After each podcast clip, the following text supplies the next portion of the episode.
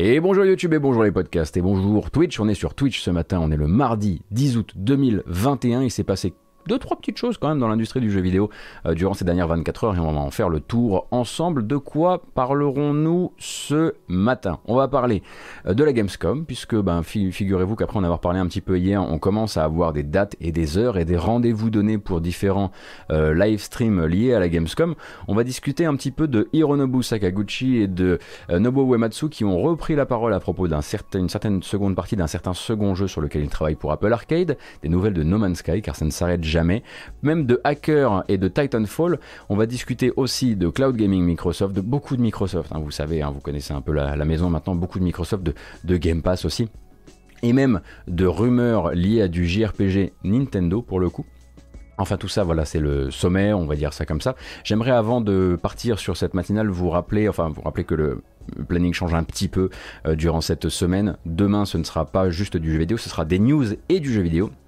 Et jeudi, je serai un petit peu en repos et on se retrouvera ensuite vendredi pour la grasse mat. Bref, donc euh, on commence avec quoi ce matin? On pourrait commencer, c'est vrai, avec une bande-annonce, avec euh, des belles images, de la belle musique, etc. Mais on va plutôt commencer avec de la bonne grosse rumeur et de la rumeur plutôt solidifiée, en tout cas très solidifiable selon le site Fanbyte. Alors Fanbyte, euh, qui donc là c'est comment dire incarné par le journaliste Imran Khan, qui est abonné en fait aux rumeurs extrêmement solides, hein, puisque c'était notamment lui qui avait confirmé la rumeur de Fanbyte Final Fantasy Origins Strangers in Paradise, euh, et généralement il ne se mouille pas si les rumeurs sont un petit peu euh, ric-rac, eh bien Imran Khan a repris la plume donc pour euh, parler d'une rumeur qui a un petit peu animé certaines communautés Reddit durant le week-end, la rumeur donc lancée un petit peu malgré elle par l'actrice Jenna Coleman. Alors Jenna Coleman, vous la connaissez peut-être dans le rôle de Clara dans Doctor Who, mais elle a aussi joué la magicienne, elle a,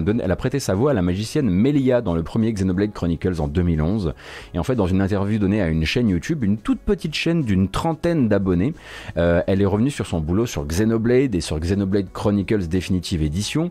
Et durant l'interview, en fait, elle dérape très légèrement en disant qu'elle a bossé sur le premier, euh, qu'ils l'ont rappelé pour le second et qu'elle pense qu'ils en font un nouveau.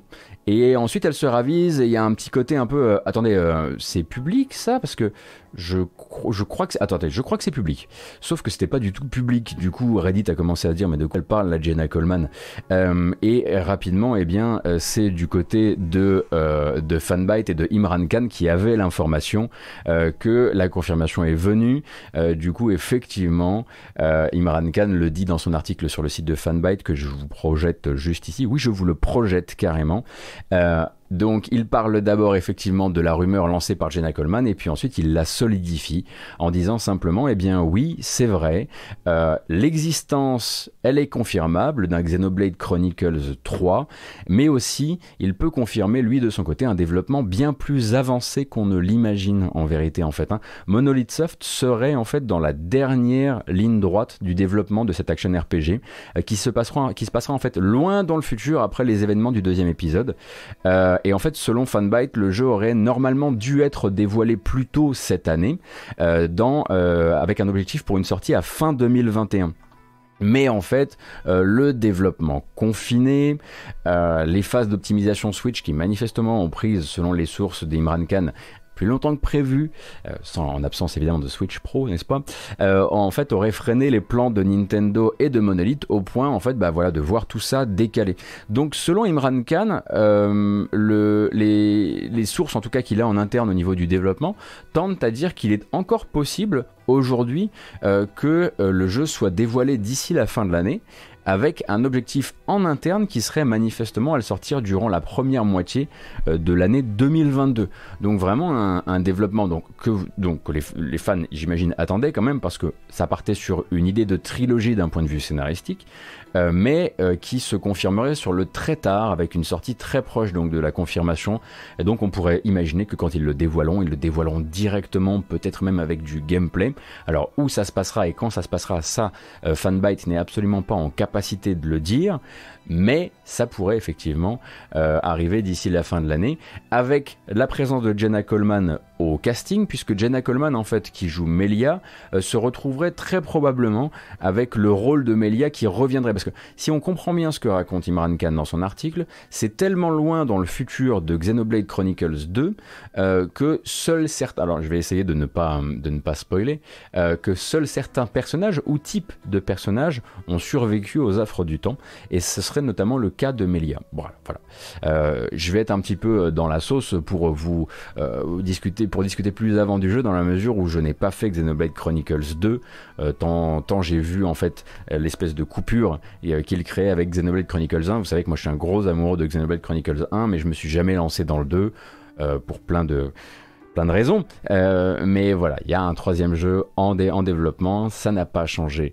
de, de, studio. On est toujours chez Monolith, Monolith, Soft. Et du coup, développement ralenti comme pour beaucoup de studios à l'heure actuelle mais développement qui est plutôt sur sa dernière, euh, dernière partie, dernière ligne droite, on va dire ça.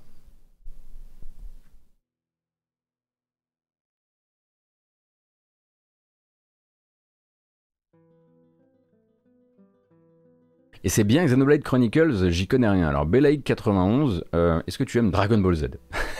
Je vais utiliser vraiment. C'est peut-être que tu n'es pas branché animé, alors du coup je vais vraiment utiliser comme moi du coup. Du coup je vais utiliser des trucs très simples. Euh, voilà. Si t'aimes vraiment voilà la force de l'amitié, euh, si t'aimes vraiment le le voilà toute la toute la toute la force cumulée qui à un moment explose dans un dans un vrai dans un vrai instant shonen, pour moi c'est le JRPG du shonen. Après, j'y connais, m'y connais assez peu et en animé et en JRPG. Du coup, mon conseil est particulièrement, voilà. Euh, au niveau du gameplay, en revanche, euh, c'est un, gameplay dont l'exploration va te rappeler un petit peu. Euh, ce qu'on appelait, il fut un temps, les MMO offline, c'est-à-dire euh, c'est-à-dire Final Fantasy XII, euh, euh, c'est-à-dire peut-être aussi un peu Dragon's Dogma, mais je vais peut-être non, je vais dire une horreur et je me faire engueuler. Voilà, pense, pense Final Fantasy XII avec vraiment ce placement, voilà où tu, toi tu, il y a des attaques qui chargent et pendant ce temps-là, toi tu changes le placement de ton personnage par rapport aux ennemis. Moi j'aime beaucoup, j'aime beaucoup le gameplay en vérité, même si effectivement ça peut être long, mais surtout j'adore l'histoire, la musique est incroyable. Euh, les, il y a des séquences qui sont à pleurer de bonheur, mais t'as des, as des frissons comme euh, de, de, malade. Voilà, moi c'est un jeu que j'aime beaucoup pour ça, et c'est très difficile de, passer à côté désormais, puisqu'il a, il a quand même survécu à plusieurs générations de consoles.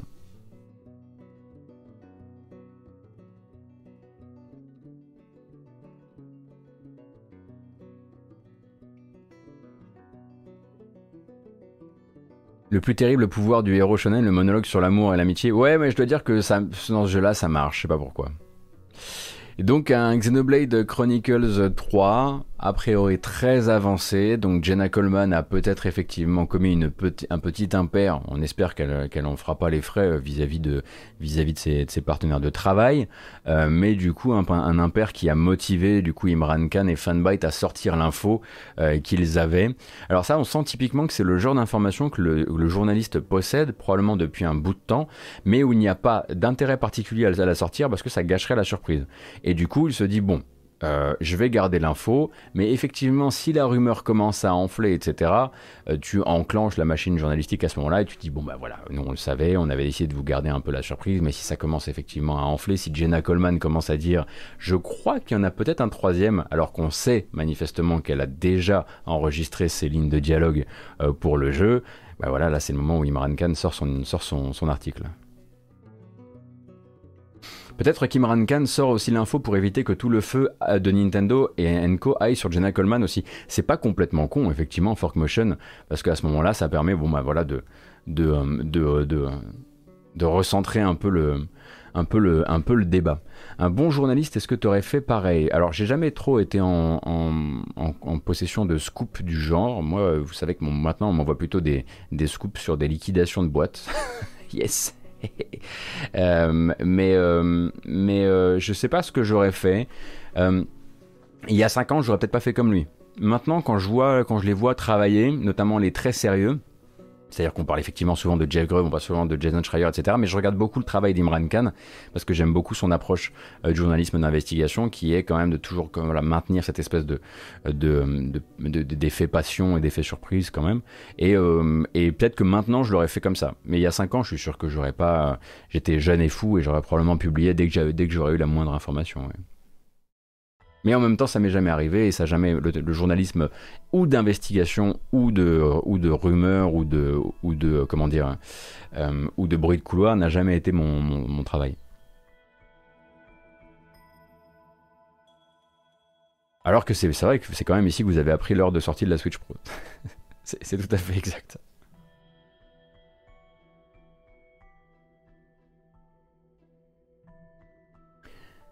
Si tu aimes la souffrance en ligne, Noël Malware a annoncé qu'il va probablement se lancer dans Dark Souls aujourd'hui à 18h. Eh bien écoutez, voilà quelqu'un de courageux euh, que vous pourrez aller voir pendant que vous ne me regardez pas euh, jouer euh, du coup à Dark Souls en ligne. Donc à 18h chez Canard PC, il va y avoir du Dark Souls et du Dark Souls tout frais, hein, tout jeune, tout, tout naïf. Ça risque d'être beau.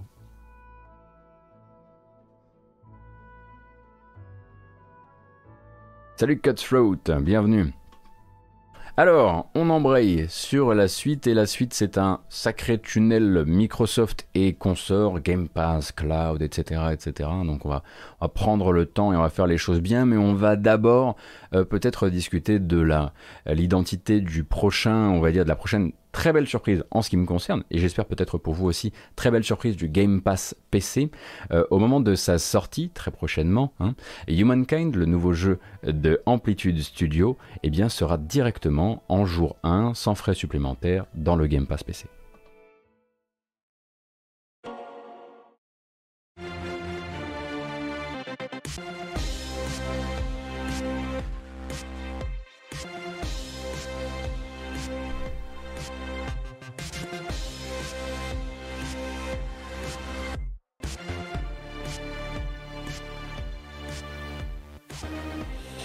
Donc probablement quelques, on va dire, quelques précommandes qui ont pu être, euh, euh, comment dire, annulées durant ces dernières heures en apprenant que Humankind et qu'importe la manière dont vous voulez y jouer, y jouer en solo, y jouer en multijoueur jusqu'à 10 joueurs, et eh bien avec tous les chiffres que vous voyez apparaître durant ce trailer, serait disponible lors de sa sortie directement sur le Game Pass PC. Donc ça c'est une toute dernière bande-annonce mise en ligne euh, par Amplitude qui était surtout là pour vous faire un petit, le petit coup des chiffres. Alors il sort quand? Il sort le 17 août. Hein. Le 17 août c'est littéralement dans 7 jours, c'est dans une semaine pile poil. Il suffira donc d'avoir le Game Pass pour pouvoir en profiter. Pourquoi autant de chiffres dans ce trailer? Parce qu'on pourrait peut-être se rappeler euh, la base euh, de la proposition du jeu. Donc c'est clairement un jeu qui ressemble à Civilization, mais ne fonctionne pas comme Civilization. Et c'est en ceci qu'il il a une excellente idée en allant dans le Game Pass, et là Sega a eu un pif de compétition, parce que c'est un jeu qui va susciter une certaine curiosité, sans qu'on sache vraiment si c'est trop complexe pour soi, etc. etc. Quel meilleur programme dans ce cas-là qu'un programme comme le Game Pass qui permet d'essayer et de se faire une idée, et de se dire, bon bah voilà, après quelques heures, euh, c'est euh, un peu trop compliqué, ou ça me plaît pas, ou c'est pas assez Civilization pour moi. Bref, il y a trop de curiosité euh, qui pourrait, il y a trop de, de barrières de curiosité qui pourrait empêcher, euh, empêcher les, gens de s'y mettre. Et donc, c'est une super idée de le mettre dans le Game Pass. Euh, pourquoi les chiffres donc? Parce qu'en gros, imaginez un Civilization où en fait vous allez avoir six passages d'âge, donc six passages, on va dire, de euh, d'évolution de votre civilisation.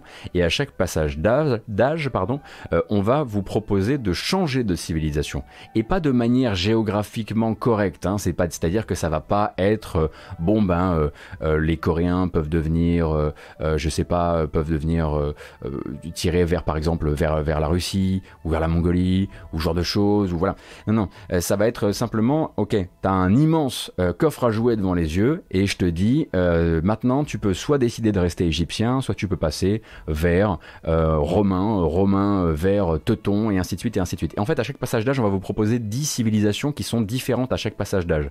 Du coup, ça fait 10 puissance 6 combinaisons possibles, ce qui fait énormément énormément de combinaisons possibles, sachant que ce que vous allez prendre comme première euh, civilisation à un âge, vous allez en garder certains bâtiments, certaines unités, etc., etc., etc. Effectivement, c'est une sorte de civilisation en mode draft qui va vous permettre de créer euh, des civilisations qui ont, euh, voilà, ça fait un million exactement, le pool de l'espace, et du coup, ça va vous permettre d'avoir une civilisation qui a certains types de bâtiments, certains types d'unités, la possibilité de garder aussi certaines unités qui sont très très vieilles et d'avoir, par exemple, je sais pas moi, des hoplites à côté de vos chars si vous décidez que eh bien, les hoplites c'est l'unité euh, qui représente votre civilisation. Et quand je parle de chars, je parle plutôt de chars, chars d'assaut. Quoi, hein. euh, et donc voilà, ça, ça c'est vraiment l'apport nouveau, on va dire, du jeu. Sachant qu'en plus de ça, euh, vous avez peut-être, si vous avez l'habitude de suivre un petit peu ce que fait le compositeur Arnaud Roy, qu'on appelait anciennement Fly By No, qui travaille avec Amplitude depuis le premier Endless Space, eh bien chez G4F Audio sur YouTube, vous avez la possibilité d'écouter des grands extraits de la bande, la bande euh, originale et ça a l'air d'être probablement son travail le plus fouillé, le plus incroyable, euh, puisque ben, en fait euh, le but de cette musique qui va être très adaptative, ça va être de construire par une série de couches comme ça votre civilisation de manière musicale. Donc comment se débrouiller quand même les, quand même les gammes ne sont pas les mêmes, euh, quand même les modes musicaux ne sont pas les mêmes, eh bien c'est ce que la BO va essayer de vous créer comme ça de manière interactive et vous avez plein de super morceaux euh, qui, euh, qui, sont, présentés sur le, sur le YouTube de G4F, dont le tout dernier en date qui est absolument sublime, où vous allez pouvoir écouter du... donc c'est une, une sorte de guitare, c'est du, c'est du, du cola, je crois. Du Cora, du Cora.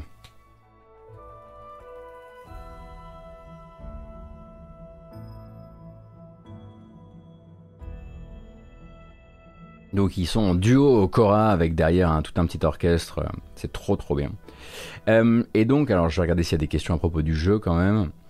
Euh, oui, il se, démarque, je vous parle vraiment uniquement du twist, hein, mais à, côté de ça, effectivement, il va se démarquer sur d'autres choses, notamment la manière dont fonctionnent les, les, villes, puisque vous allez pouvoir fusionner des villes, créer des districts, etc. etc.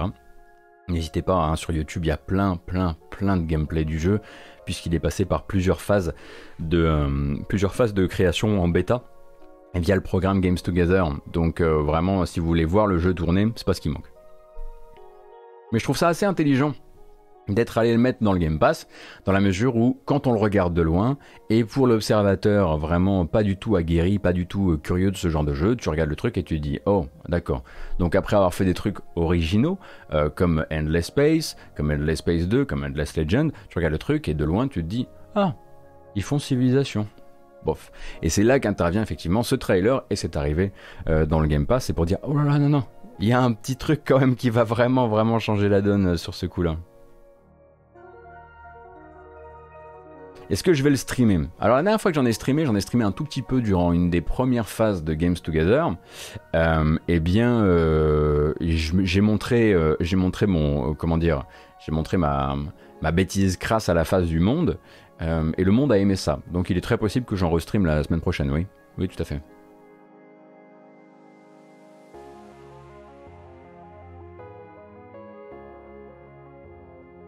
Euh, oui, Jasper Stowe, je te confirme effectivement que Humankind est dans le Game Pass PC. Alors PC uniquement, hein, on rappelle, Game Pass PC, puisque le jeu n'a pas actuellement euh, d'adaptation console et n'en aura probablement pas. Du coup, pour l'instant, euh, c'est dans le Game Pass PC et c'est en Day One.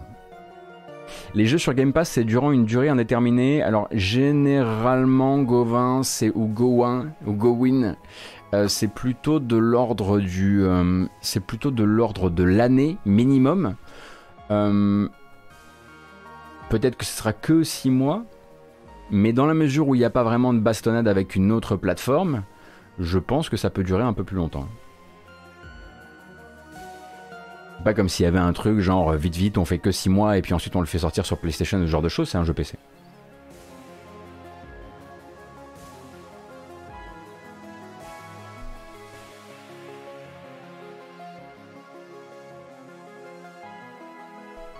Donc 17 août, Game Pass PC, Day One Humankind, c'est quand même une très très bonne nouvelle. Et puis bah si jamais vous n'avez pas euh, l'énergie de jouer à ce genre de jeu ou pas cette curiosité ou un peu peur de tout ça, vous pourrez essayer. Et puis si ça ne vous va pas, vous pourrez toujours écouter la BO, euh, puisqu'il y aura très probablement un remontage, on va dire, plus linéaire des, différentes pistes du jeu. Euh, et j'ai très très hâte de m'écouter ça en boucle en préparant les matinales. Bref, on va continuer donc avec une autre info qui nous vient toujours de chez Microsoft. info donc qui participe de cette avancée, de cette progression euh, on va dire étape par étape euh, du programme cloud gaming de Microsoft et donc qui est lié à son Game Pass et notamment au Game Pass Ultimate sur PC. Vous savez que depuis le mois de juin, vous avez la possibilité si vous êtes vous abonné Xbox euh, Game Pass Ultimate, si vous avez la possibilité sur PC donc via votre navigateur web d'aller donc vous connecter sur le xCloud pour jouer à des jeux, à un catalogue de jeux, un très grand catalogue de jeux en, cloud gaming. Donc voilà, c'est exécuté du côté des serveurs de Microsoft et du coup vous, ne recevez finalement que l'image et vous renvoyez vos commandes avec votre, votre pad et euh, donc voilà vous jouez à distance euh, et donc ça c'était accessible jusqu'ici grâce à l'explorateur internet euh, soit l'explorateur internet de votre PC soit l'explorateur internet de votre téléphone ou de, votre tablette sur iOS et il fallait juste un Xbox Game Pass Ultimate. Maintenant, si vous avez un Xbox, un Xbox, un ah, oh, on fait maintenant. Si vous avez un Xbox Game Pass Ultimate et que vous êtes également abonné au programme Insider de Xbox, c'est très facile de s'y abonner, c'est fait en trois clics. Euh, vous pourrez bénéficier des jeux euh, en cloud gaming directement dans votre application euh, PC euh, Xbox. Donc on va regarder ça ensemble si vous voulez bien, puisque ça vient d'être annoncé, ça vient d'être lancé. donc je lance mon application Xbox et je vous la montre. Donc on y est. Alors je tiens à dire que rien ici elle n'est sponsorisée, hein. c'est juste pour vous montrer que c'est arrivé. Vous avez un onglet ici qui s'appelle euh, Cloud Gaming et vous pouvez lancer vos jeux directement depuis euh, là, euh, depuis, le, depuis le service. Alors évidemment là j'ai pas le son qui est, configuré, etc. Mais j'imagine que si je pouvais lancer un petit... Ah, peut-être pas un Streets of Rage, mais si jamais je voulais lancer un Darkest maintenant, je pourrais directement l'avoir peut-être quelque chose d'un peu plus d'un peu plus incroyable et surprenant par exemple Hellblade Senua's Sacrifice ah, et le petit sponsor. Alors, je vous rappelle que ce n'est absolument pas sponsorisé, c'est juste pour vous dire que c'est là. Hein. Hop.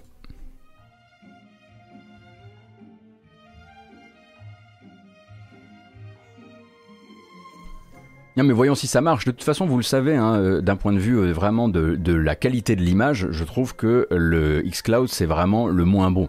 Hein, je me suis déjà euh, exprimé sur le sujet. Je me suis déjà exprimé sur le fait que bon déjà il y a GeForce ah, il y a GeForce d'un côté euh, dans le lointain, euh, il y a Stadia, mais vraiment euh, Microsoft d'un point de vue du flux vidéo est très en retard à mon sens. du coup, ça serait un bien piètre sponsor que de vous montrer ça comme ça. Oui, et en plus c'est Hellblade effectivement faire version next-gen. Donc voilà, hop, là j'avais un début de partie que j'avais lancé juste pour voir. Voyons un petit peu les chargements. Est-ce que c'est des chargements de... De quel type de chargement parlons-nous? Attendez, on va changer un peu, on va mettre le son du jeu. Voyons quel type de chargement on a. Bon ben ça va, c'était rapide. Hein. Là je suis sur PC euh, via l'application Xbox. Hein. Euh, c'est ça a donc été ça a été été amené euh, hier il me semble. Non, ça va. Hein. Bon, après, effectivement, là, sur un écran 1440p, je peux vous dire que ça.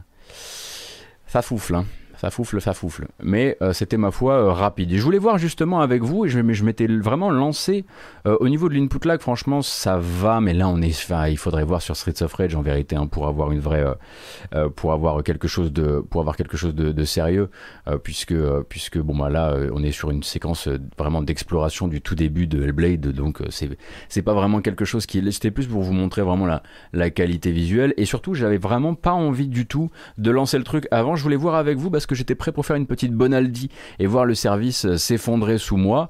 Or, euh, ce n'a pas été le cas. Euh, peut-être que si je quittais pour lancer un Streets of Rage rapidement. attendez. Alors, peut-être pas, non. Quit game, très bien. Un petit SOR, vite fait, hein, juste parce qu'on a le temps ce matin.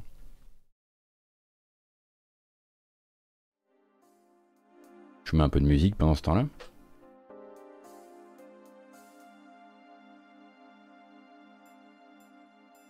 Non, il ne tourne pas sur ma Xbox, il est, pas il, est, il est streamé sur mon ordi. Il y a une fonction dont on va parler juste après qui vient d'arriver là-dessus, mais là il tourne sur les serveurs de Microsoft parce que je suis abonné au Game Pass et qu'ils ont donc un bouquet xCloud qui me permet d'accéder à des jeux qui sont exécutés chez eux. Donc non, il ne tourne pas sur une Xbox, je n'ai malheureusement pas de Xbox, euh, Xbox euh, Series euh, actuellement. la manip à faire pour s'inscrire au Insider, c'est très simple, vous allez sur le Microsoft Store et vous téléchargez une application de certification qui s'appelle Inside Xbox et à partir de ce Inside Xbox, vous euh, simplement vous inscrivez au Inside Xbox de la euh, Xbox.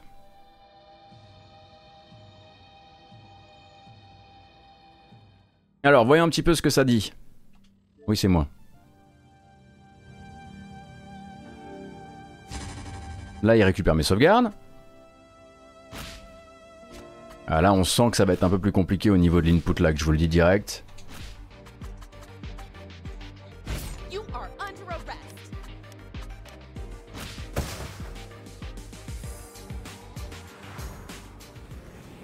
Alors voyons. Voyons un peu comment je m'en sors.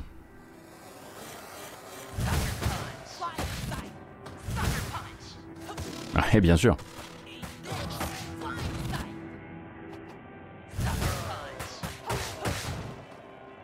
Franchement, ça va. Ça va, mais on sent que je vais passer, je passerai jamais le niveau 10 en revanche. On le sent très très vite. C'est la faute de la latence, effectivement, peut-être pour moi une, une, vraie, euh, une vraie excuse. Bon, en tout cas, ça s'est lancé vite, et globalement, euh, globalement, je pense que c'est maintenant une bonne base de travail pour eux. Bonne base de travail pourquoi? Parce que ça va permettre notamment aux joueurs de leur faire un maximum de remontées sur les questions bah, de, flux, vidéo qui est pas au top, et puis sur les questions aussi...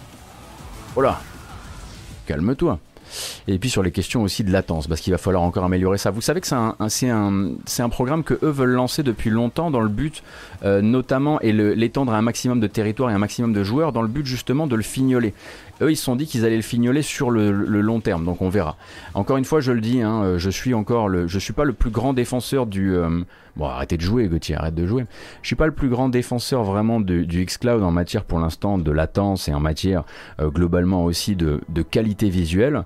Mais sachez désormais que vous n'avez plus maintenant à faire toute une manip où vous passez par votre euh, navigateur web. si vous êtes sur, si vous avez l'application Xbox PC ainsi qu'un un abonnement Ultimate, hop vous pouvez y aller directement. Le fait que je stream en même temps ne n'aide pas pour la latence, même si effectivement, oui, effectivement, ça, pose des problèmes effectivement euh, par rapport à mon envoi de données. Il y aura toujours un peu de latence par définition, Gets, mais parfois ça peut être très très. En fait, il y a plein de petites, il y a plein de choses qui peuvent être améliorées de ce côté-là. Euh, notamment, voilà, il y a plusieurs sociétés actuellement qui travaillent sur du prédictif, euh, qui permettrait de, euh, qui permettrait de, de, de, comment dire, de venir gommer cette latence en partant un petit peu du principe de, voilà, sur ta manière de jouer, sur le prochain input qui peut être attendu. Donc en fait, c'est un peu comme du code réseau dans un jeu de combat, si tu veux. donc il y a des choses qui sont en train d'être améliorées de ce, de ce côté-là. mais bon, après, encore une fois, je vous encourage si vous vous avez un abonnement, à aller directement essayer, puisque là, ça n'a jamais été aussi facile. Bref, donc ça c'est une bonne nouvelle. Et la deuxième bonne nouvelle, c'est que en plus de ça, si vous avez, alors j'aurais aimé vous en faire la démonstration. Le problème c'est que bah, moi j'ai pas de séries euh, connectées sur mon réseau là actuellement. Euh, l'application Xbox a désormais une option de streaming via votre console. Euh, donc vous pouvez, si vous avez à côté euh, une série X ou une série S euh, qui, sont, qui sont branchées sur votre réseau, vous pouvez aller là sur votre petite application desktop et lui dire bon bah j'aimerais jouer à partir de la console. C'est-à-dire que j'ai pas envie d'utiliser là la puissance du PC. J'ai envie de jouer sur un écran sans que ça vienne taper dans les perfs du PC. Je suis en train de faire autre chose. Donc vas-y, stream-le à partir de ma console. Donc ça c'était un truc qui était encore absent de l'écosystème Xbox. C'est un peu dommage du coup, et c'est cool qu'il l'ait rajouté, donc c'est la deuxième petite feature qui est arrivée en même temps que ce nouveau bouton avec le catalogue xCloud dans l'application desktop.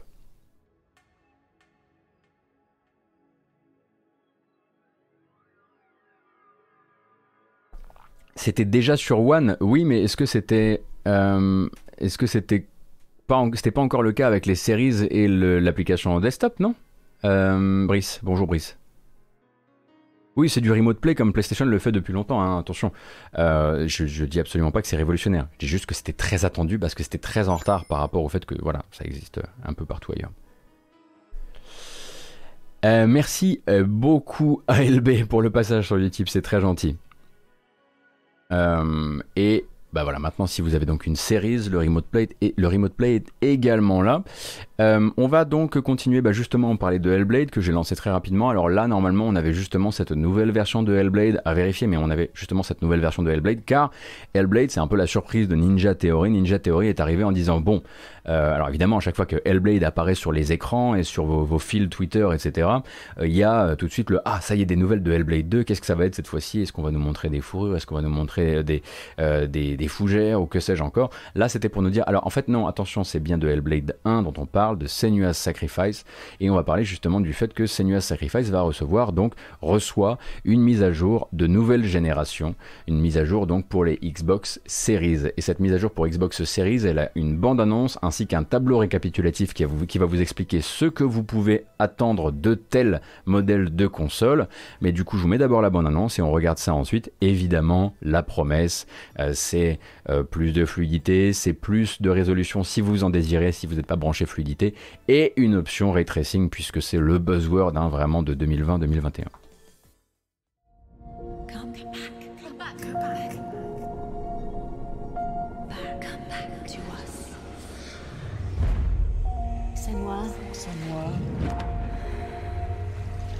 Do you hear them? They're calling for me. She's changing. Everything is changing. It's the same, but different. This darkness takes everything.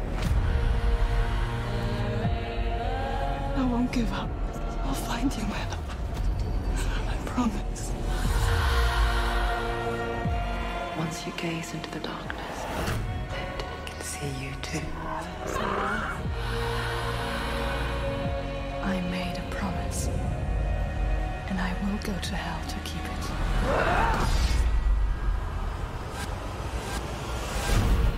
Top, top, top, top, top. Pas trop, pas trop. Sait-on jamais? Pas trop. Bon.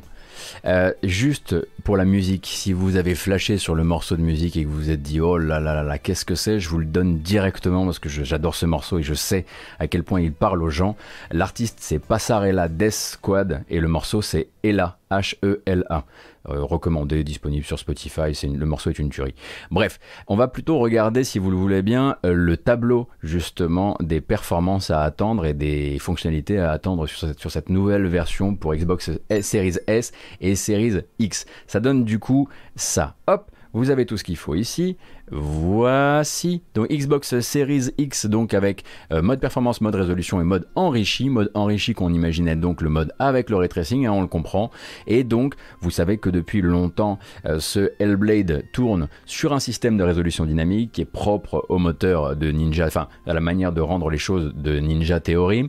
Et donc cette résolution dynamique, on savait qu'elle voilà, elle ne participait pas vraiment, enfin elle ne satisfaisait pas tout le monde tout le temps euh, puisque c'était toujours aller, aller chercher le meilleur compromis. Donc là maintenant ils ont envie d'avoir quelque chose qui vous permette de dire à la résolution dynamique, ouais, enfin t'es gentil, là moi la fluidité ça ne m'intéresse pas. Donc si, vous pouvez, tu pouvais tirer un petit peu plus euh, euh, vers la 4K, ou alors tirer plus vers la fluidité et, voilà rester euh, vers vers du 1080p. Donc là vous avez tout et donc la possibilité en mode performance et 1080p en Series X d'aller donc sur un, sur un framerate jusqu'à 120 Hz. Hein, donc euh, si vous avez évidemment un écran compatible.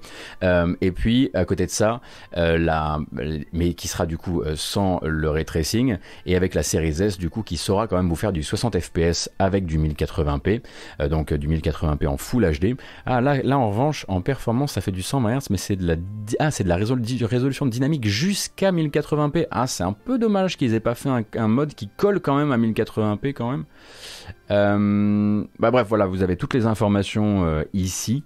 Euh, comment on peut dire non à la fluidité? Ben, Il y a plein de gens que ça intéresse pas. Hein. Je connais de, grands esthètes du jeu vidéo euh, qui, à côté de ça, sont pas en tout cas dans des jeux comme Hellblade, ne sont pas particulièrement intéressés euh, par, par le 60 FPS. Et oui, c'est vrai, il manque cette espèce de mode compromis qui permettrait d'avoir à la fois du, du ray tracing ainsi que du 60 fps avec une résolution qui s'adapte. ça, c'est quelque chose qui n'est pas proposé par les différents modes en question. Alors des modes qui sont totalement gratuit. Hein. vous imaginez bien que Xbox ne va pas, ne va évidemment pas essayer, ça ne se ferait pas hein, évidemment, euh, euh, d'essayer de vous revendre cette mise à jour pour console de nouvelle génération. Qui ferait ça? Sony peut-être. Euh, en l'occurrence ici c'est gratuit évidemment et donc ce sera téléchargé sur votre version du jeu et ça vient directement, comment dire, ça vient directement modifier la version notamment xCloud du jeu. Même si xCloud, bah voilà, hein, tout, tout, ce qui est résolution dynamique, en plus vous allez avoir les artefacts de compression, donc vous n'allez pas forcément sentir la finesse des choses.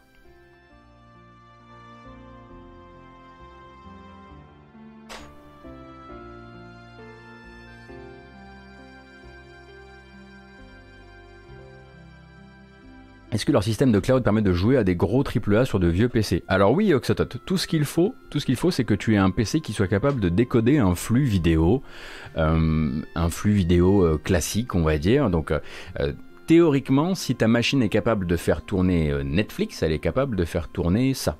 Normalement, si je dis pas de bêtises. Il est possible que je dise une très grosse bêtise. Mais sinon, en fait, c'est tout ce dont tu as besoin.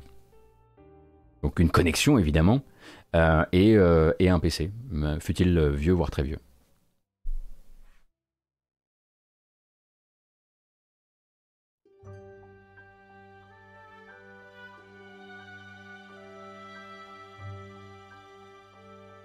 Les versions Series S tournent sur One. Alors, je crois pas que sur One vous aviez du 60 FPS avec, euh, avec Hellblade, hein, justement.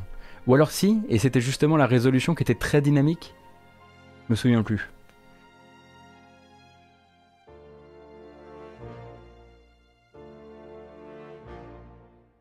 Absolument pas. Oui, c'est bien ce que je me disais. Alors oui, en, revanche, en, revanche, euh, effectivement, quand on dit vieux PC, vous pointez pas avec des Windows Vista, hein euh, comprenez bien que tout ça, ça fait quand même partie d'un écosystème qui est un écosystème qui est quand même powered by Windows 10. Hein.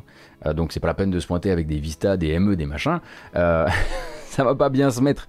Donc il faut que votre PC soit vieux, certes, mais quand même d'un point de vue software, euh, OS suffisamment à jour, déjà bah, pour être euh, compatible avec une, euh, au niveau de la carte réseau avec une, une grosse, une grosse connexion, et à côté de ça, avoir un système d'exploitation à jour. Non mais je vous dis ça parce que on peut commencer à, se voir, comment dire, à, à sentir l'envie de pousser le truc jusqu'au bout, d'aller se dire, oh, mais attends, est-ce que ce machin, que j'ai désossé mille fois qui est dans la cave, si je le remonte, est-ce que je peux jouer à Gear 5 Il y a des limites. Il y a des limites quand même à l'exercice.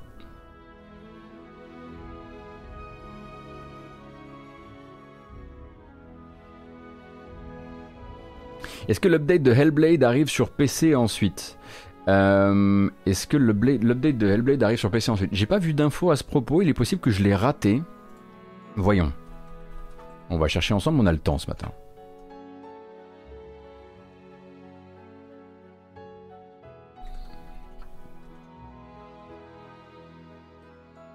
Next Gen Update PC. Alors.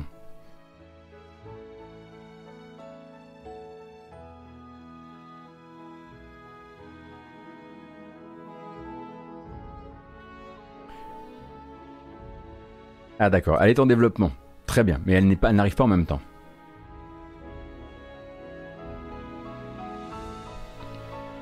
Bon, on continue avec les news Xbox. C'est pas ma faute si Sony communique pas en ce moment, hein, les enfants. Et à chaque fois qu'ils communiquent, c'est pour le PS Plus et le PS Now. Donnez des nouvelles, les mecs. Hein. C'est pas la peine euh, de faire. Euh, de faire de produire un tel silence, on commence à s'inquiéter, nous ici. On commence un peu à s'inquiéter chaque matin. Bref, euh, c'est Xbox qui vous donne rendez-vous à la Gamescom.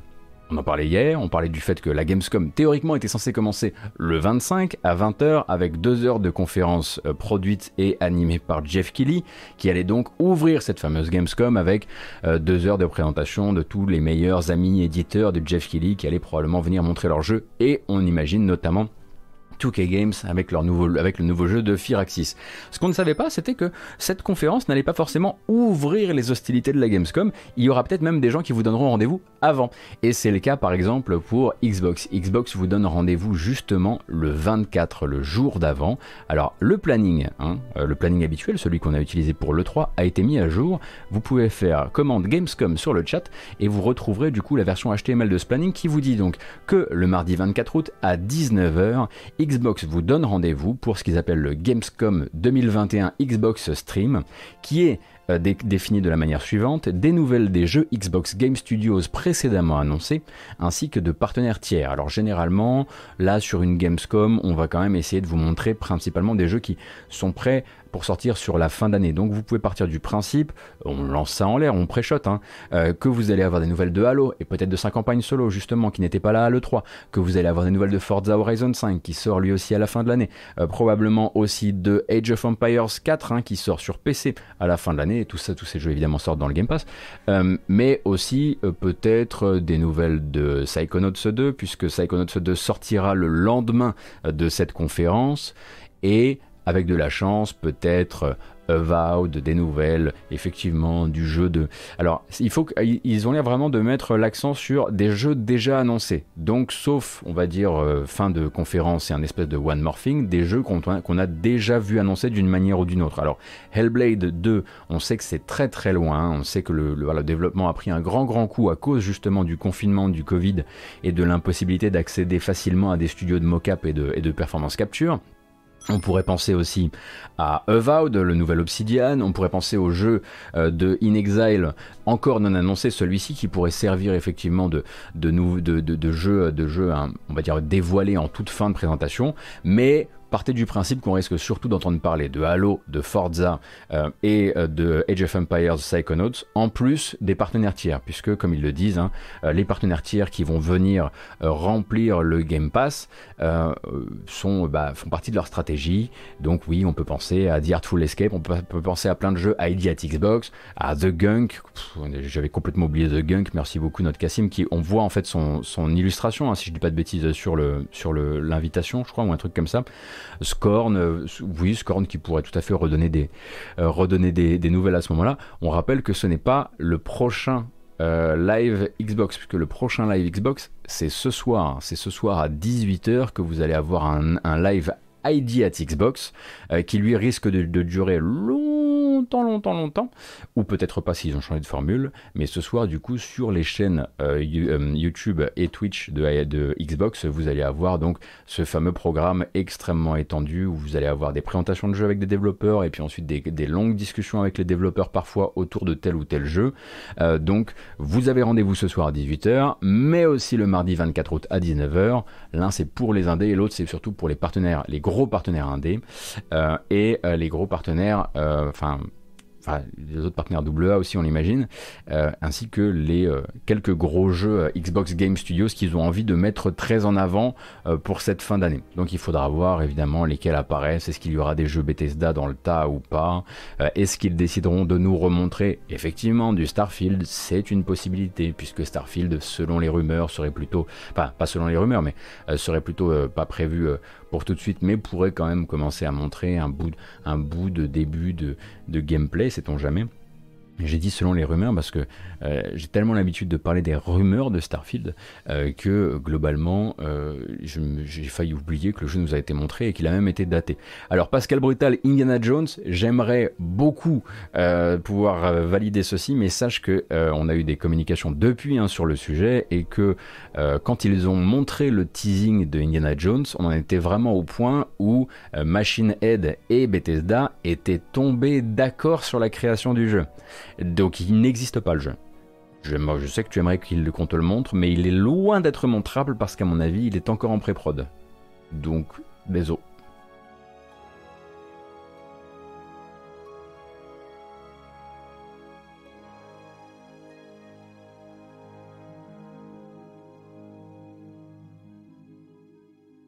Donc ça, c'est le rendez-vous donné par Microsoft. Et forcément, ça lance une machine. Cette machine, c'est de dire, eh bien, euh, la Gamescom, on embrasse Cassim, évidemment, ne sera pas juste euh, la conférence de Jeff Keighley. Et on a eu la confirmation depuis, euh, puisque le, le 24, c'est donc le, le, live de, de, Xbox, le 25, c'est le live donc de Jeff Keighley, et le 26, vous aurez rendez-vous à 22h avec l'événement que vous préférez, vraiment, que vous avez même préféré à l'E3, que vous avez préféré même au début de l'année, le futur Game Show, le futur Game Show organisé par Games Radar le futur game show qui vous remontrera évidemment toutes les informations de toutes euh, de tous les jeux que vous attendez, notamment des AA et des indépendants. Alors le Future Game Show, ça prend toujours la même forme. Hein. C'est donc, euh, comme la dernière fois, euh, animé par deux comédiens de doublage, cette fois-ci associés à Resident Evil Village, et qui vont nous raconter toutes les prochaines sorties de Frontiers Development. Donc on va probablement entendre, entendre parler de Jurassic World,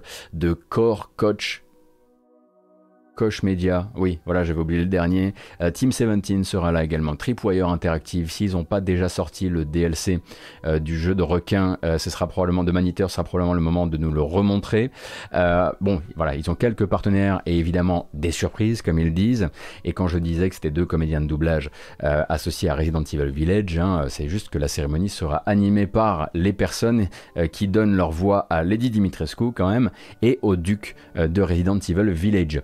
Donc donc ça nous donne déjà trois rendez-vous sur le calendrier pour la toute fin du mois d'août et pour cette Gamescom. On peut partir du principe que maintenant que euh, Microsoft a donné rendez-vous, que maintenant que le futur Game Show a donné rendez-vous, un PC Gaming Show Oui, non, peut-être. Des guérillas collectives Est-ce que ce serait possible si proche euh, des, euh, des, prochains, des derniers, pardon Est-ce que Sony voudrait un jour nous donner des nouvelles un petit peu en avance ou est-ce qu'on apprendra vraiment 12 heures avant l'existence d'un State of Play? Je pense qu'on a malheureusement déjà la réponse à cette question. Ce sera très probablement au dernier moment.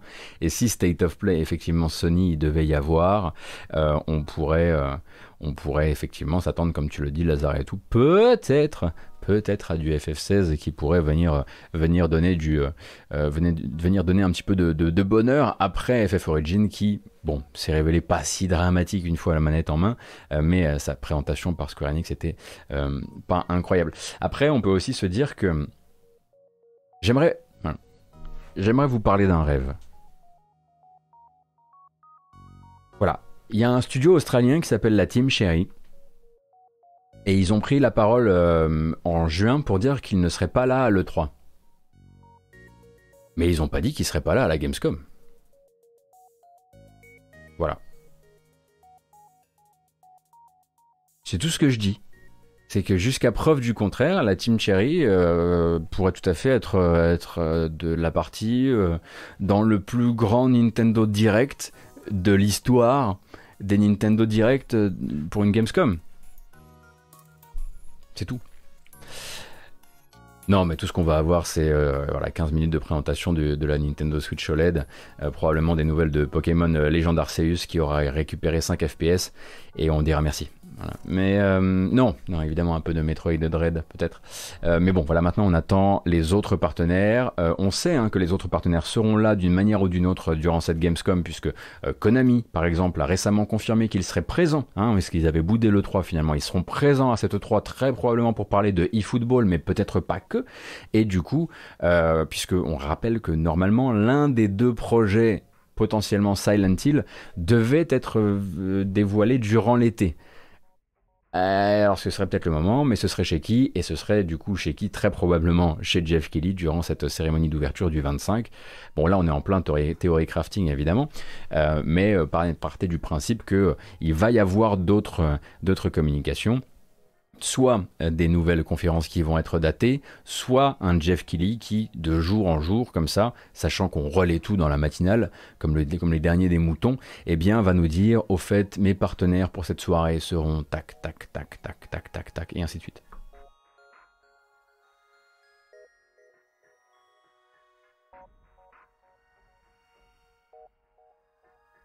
On va continuer avec une bonne annonce de jeu, si vous êtes, euh, si ça vous va. Hein. Euh, un jeu donc, bon, pour l'instant, en attendant, évidemment, c'est un jeu Apple Arcade. Euh, c'est même la deuxième partie d'un jeu Apple Arcade qui arrive en surprise dans trois jours. Il l'avait dit, il l'avait dit Hironobu Sakaguchi, que c'était presque prêt, que c'était plus qu'une question de jours voire de semaines. Eh bien la deuxième partie de Fantasian arrive le 13 août avec une bande-annonce et plein d'informations sur son contenu.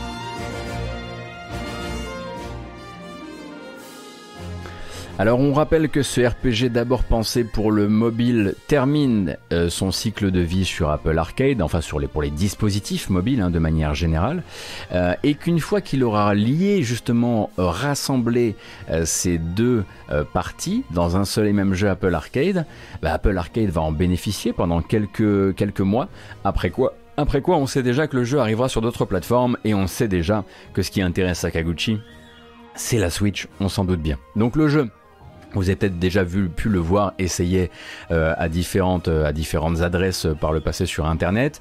une première partie qui, semblait contenir une vingtaine d'heures de gameplay. Une seconde partie ici qui, selon Sakaguchi et ses équipes, contiendrait quand même 40 à 60 heures de gameplay. Je pense que ça, voilà, ça tire un petit peu sur les réglettes. a priori, en tout cas, eux, ils le, définissent quand même comme une deuxième partie qui serait deux fois plus longue que la première, avec là-dedans eh bien plein de nouveaux dioramas parce que là c'est très mal montré en fait hein. c'est très mal montré. On a du mal à se rendre compte euh, des choses et de se rendre compte du rendu du jeu. Rappelle que le rendu du jeu c'est donc euh, de vous faire courir vos petits personnages en 3D euh, dans des paysages qui eux sont des maquettes. Rappelle que ça nous donne du coup ça. Hop Hein, souvenez-vous, donc ça, ce sont des maquettes qui sont créées à la main, qui sont, euh, qui sont peintes à l'aérographe, qui sont dans laquelle on, sur lesquelles on fait de la petite mousse, comme si c'était euh, des dioramas euh, de Warhammer 40 000 ou de Warhammer. Et ensuite, voilà, on vient plaquer là-dessus, filmer ces scènes et plaquer là-dessus des personnages en 3D. Donc c'est un boulot de malade mental. Et donc ce nouveau, ce nouvel épisode, cette deuxième partie, va venir rajouter une cinquantaine de nouveaux dioramas dans le jeu, ainsi que 30 34 nouvelles pistes composées par Nobuo Uematsu, puisqu'on rappelle que c'est la dernière des grandes bandes originales composées par Nobuo Uematsu, qu'il a dit qu'après ça, il allait faire par-ci par-là des petits projets, mais qu'il ne ferait plus jamais de grandes BO comme celle-ci. Voilà, ça vous donne un petit peu l'idée du rendu un rendu qui est tout à fait agréable jusqu'au moment où vous allez avoir des zooms sur les images, euh, puisque bah, parfois ça n'a pas toujours été shooté en 4K tout ça. Euh, mais voilà, le jeu a quand même effectivement cette, ce délire de technique mixte euh, qui a vraiment qui, attra qui attrape l'œil tout de suite. et donc tout ça, eh bien ça arrive le 13 août. Donc le 13 août, s'ils arrivent effectivement à réunir les deux parties le 13 août, si tôt finalement, on pourrait peut-être même s'attendre, qui sait avec de la chance, à une annonce de version Switch pour la fin de l'année. En tout cas, on a le droit d'y rêver un minimum.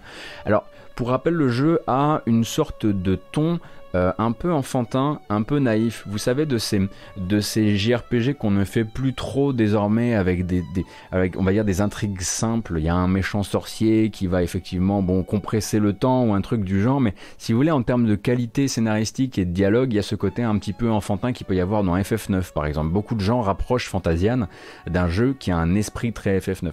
La BO si vous n'avez pas le temps d'y jouer, est absolument fantastique. Et vous avez trois CD, donc trois BO différentes, qui sont déjà disponibles, euh, notamment sur les plateformes d'écoute légale. Spotify en est une, euh, et vous pouvez vous écouter ça. Et c'est tout du Nobuo Uematsu, mais vraiment de très très très haute volée. Et on rappelle effectivement, c'est vrai, hein, il me semble que FF9 est le FF préféré de Sakaguchi, ce qui ne m'étonne du coup absolument pas.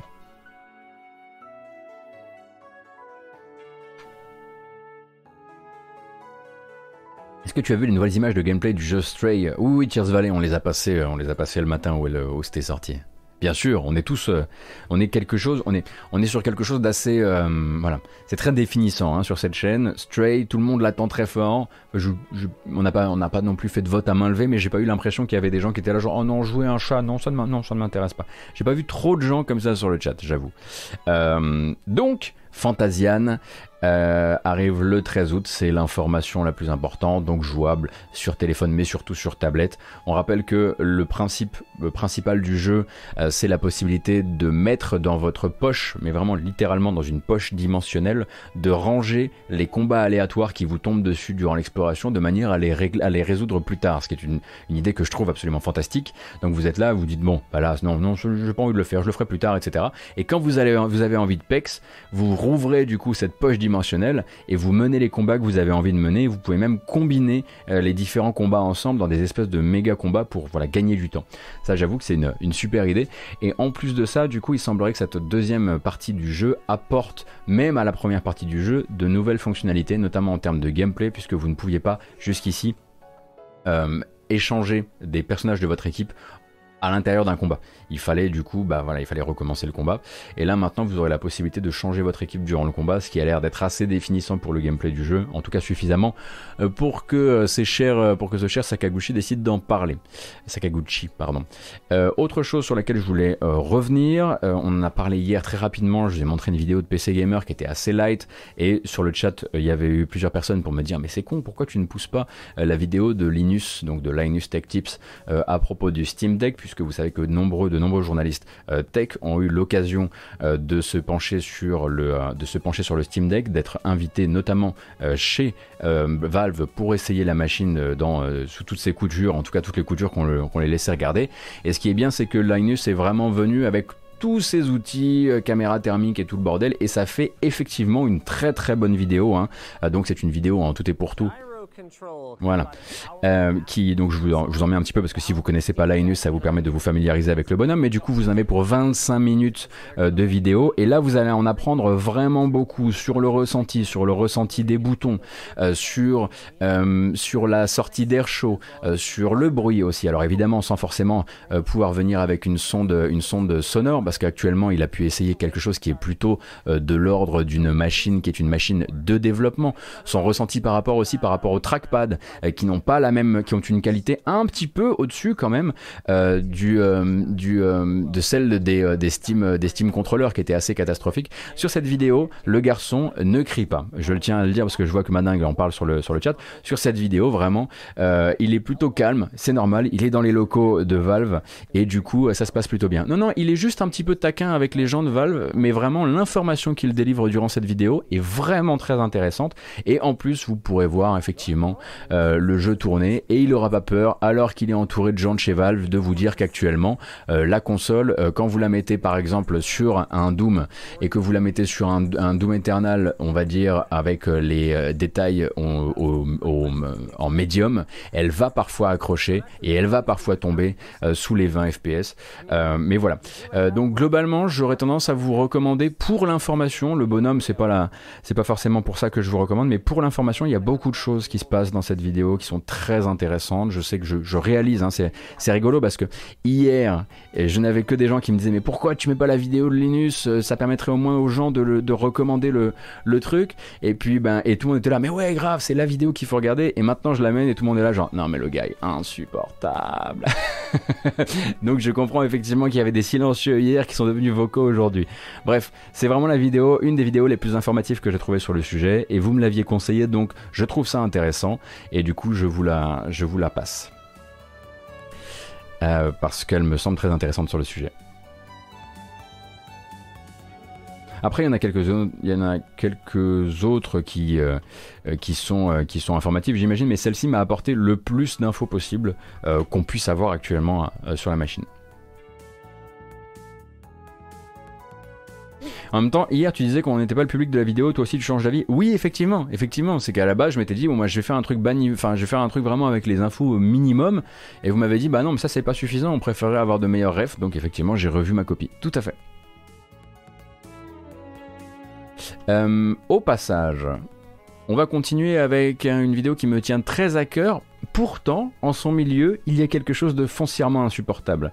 Je euh, vous préviens donc, euh, accrochez-vous, dans la vidéo qu'on va regarder, il va y avoir un, moment où vous allez entendre des streamers et des influenceurs qui crient très fort devant des bandes annonces. Je sais que c'est pas ce que vous préférez, c'est pas ce que je préfère non plus. Cependant, la vidéo dans son ensemble me semble très importante pour revenir sur l'une des grandes relevées euh, récentes du jeu vidéo. On fait, ah la vache, ça fait mal de le dire, on fête les 5 ans de No Man's Sky. Oh la vache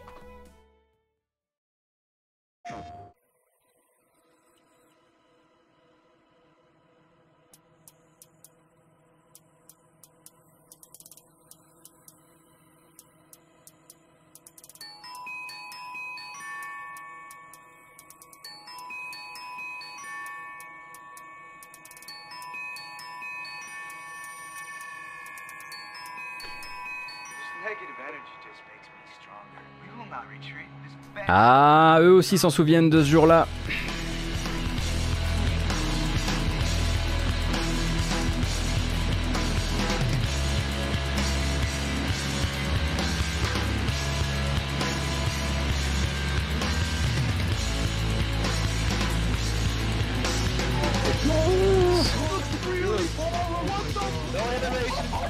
Et voilà, c'est l'instant où ça crie, donc pendant ce temps-là, je vais vous parler un petit peu. En gros, la vidéo retrace toutes les différentes présentations de gameplay, d'amélioration de No Man's Sky, qui n'est jamais devenu le jeu qu'il devait être à l'époque des toutes premières bandes annonces, mais qui à côté de ça est devenu une des plus belles histoires de relevé du jeu vidéo actuel.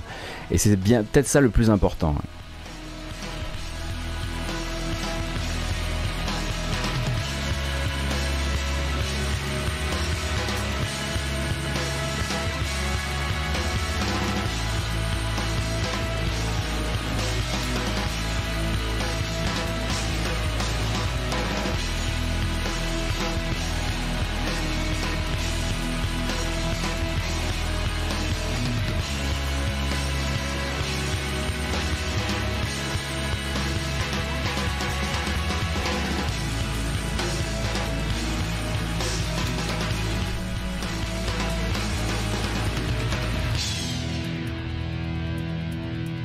Et c'est là que c'est ouf. Parce que Hello Games, ça fait deux ans qu'ils promettent qu'ils vont arrêter. Ça fait deux ans qu'ils promettent qu'ils arrêtent, les, patchs gratuits.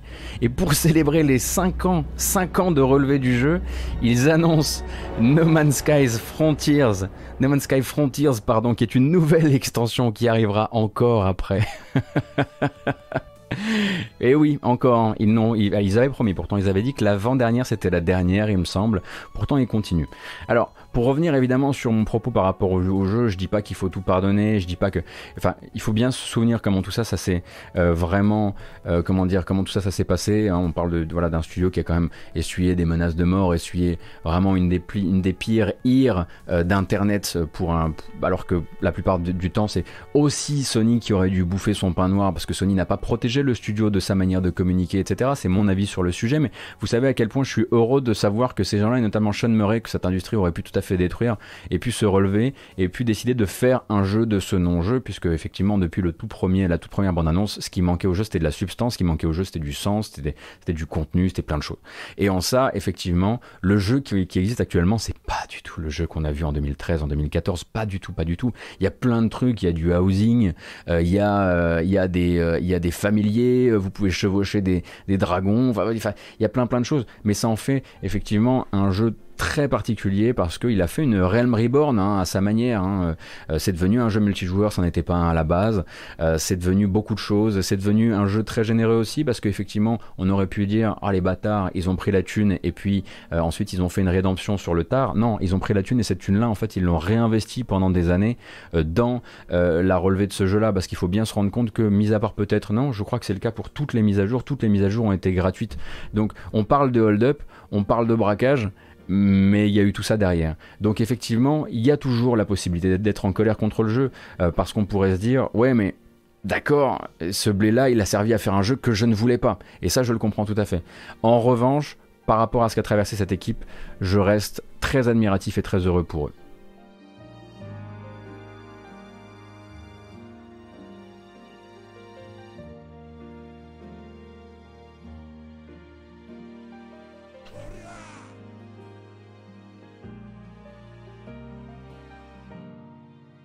Je vous suis un petit peu. Merci beaucoup Jean Butter, merci Jetstrokes, merci Xe, Kenob. Et je suis absolument désolé, j'ai raté plein de Utip tout à l'heure parce que j'étais dans ma, dans ma discussion.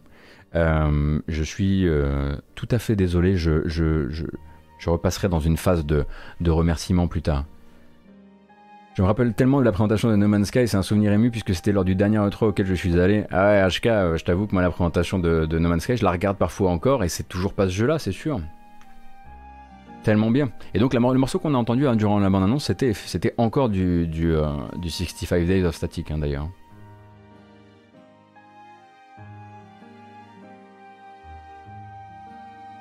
Euh, The Last Campfire a permis de financer les nouvelles extensions. Ouh là là, non, pas du tout, CQ. Tout, l'argent là vient effectivement bon ben, de l'injection qu'il y a eu à la base de Sony et des ventes stratosphériques du jeu. Ah non, The Last Campfire, ça n'a pas, coûté d'argent, ça n'a pas coûté beaucoup d'argent et ça n'a pas généré d'argent. The Last Campfire, si tu veux, c'était plutôt un jeu qui a été là, à mon avis, pour prendre quelques développeurs qui n'en pouvaient plus de travailler sur No Man's Sky et pour leur dire faites-vous un, faites un plaisir. Mais non, non, The Last, The Last Campfire, ça génère absolument pas le blé nécessaire pour continuer à travailler sur No Man's Sky. Oui, et puis le Game Pass, effectivement. L'argent du Game Pass a permis de continuer, euh, de continuer les manœuvres sur les dernières années.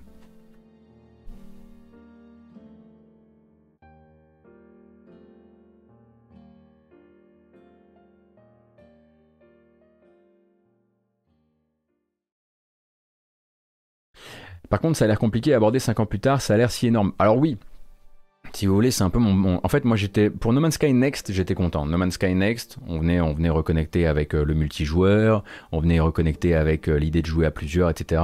Ça, je trouvais ça vachement bien. Je me disais, ok, on s'arrête là.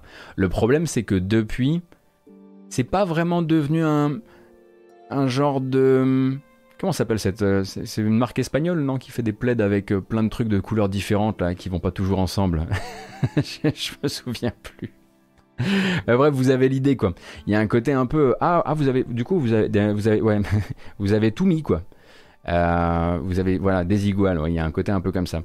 Vous avez du coup vous avez absolument tout mis, c'est ça hein? Euh, Genre euh, d'accord, donc il y a du housing, donc il y a du jardinage, donc il y a du machin, donc il y a du truc. Effectivement, ça n'a pas la vision c'est plus un jeu auquel, voilà, mon reproche actuel vis-à-vis du jeu, c'est que c'est un jeu qui a été quasiment, euh, dont les idées ont été crowdfundées avec le temps. C'est-à-dire que euh, les, mécontents voulaient ça, on a mis ça. Les mécontents voulaient ça, on a mis ça. Du coup, on se retrouve avec euh, des jeeps, des machins, et voilà. C'est c'est toujours, comme je le disais, c'est toujours pas le jeu avec l'espèce de direction très claire et très nette et fine que je pensais voir au départ.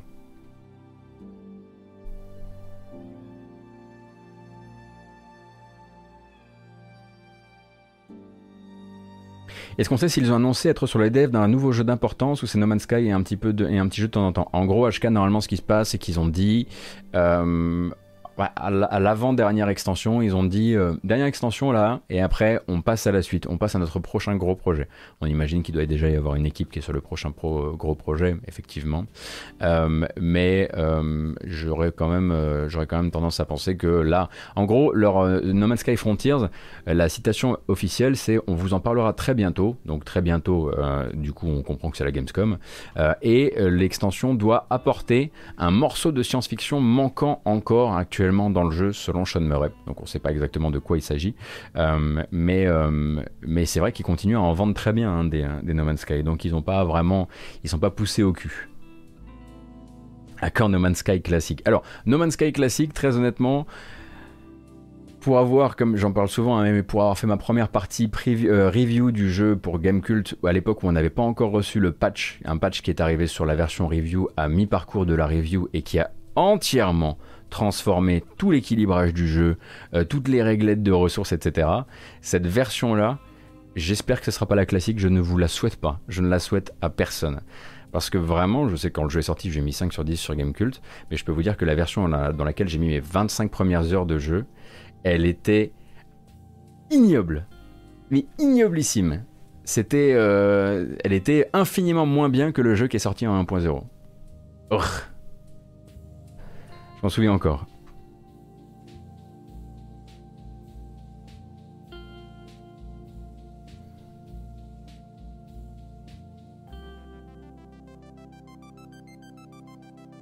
Alors, Karchou, attention, hein, je mets pas. Euh, en fait, je mets pas forcément tout le monde sur un piédestal.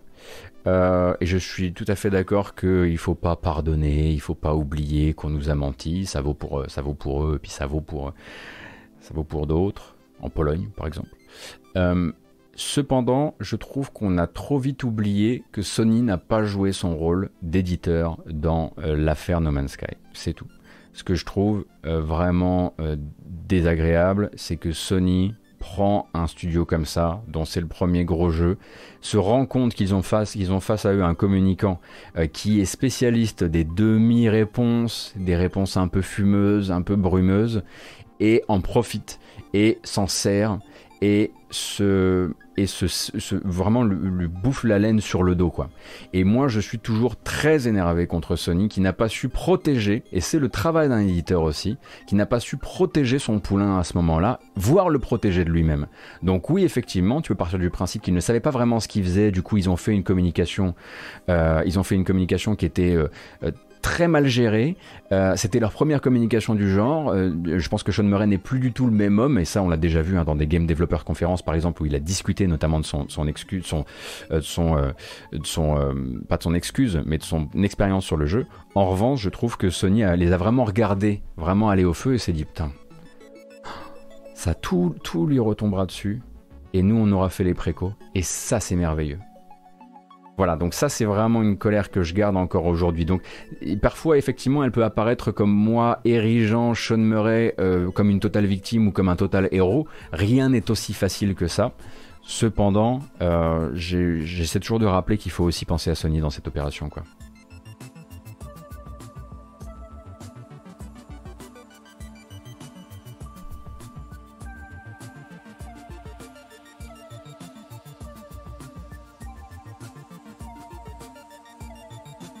Rien ne valide ma version. Quoi, tu, PB Max, ta version serait de dire que Sony n'était pas au courant de l'état du jeu quand, euh, pendant qu'il regardait euh, Sean Murray communiquer dessus et qu'il le laissait communiquer seul?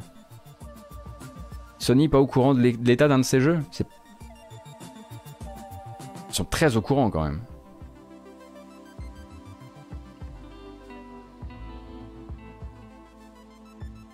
Il me semble qu'à l'époque de la sortie, tu donnais déjà ce point de vue sur Sony. Ah oui, pour moi, il y avait déjà un souci, bien sûr.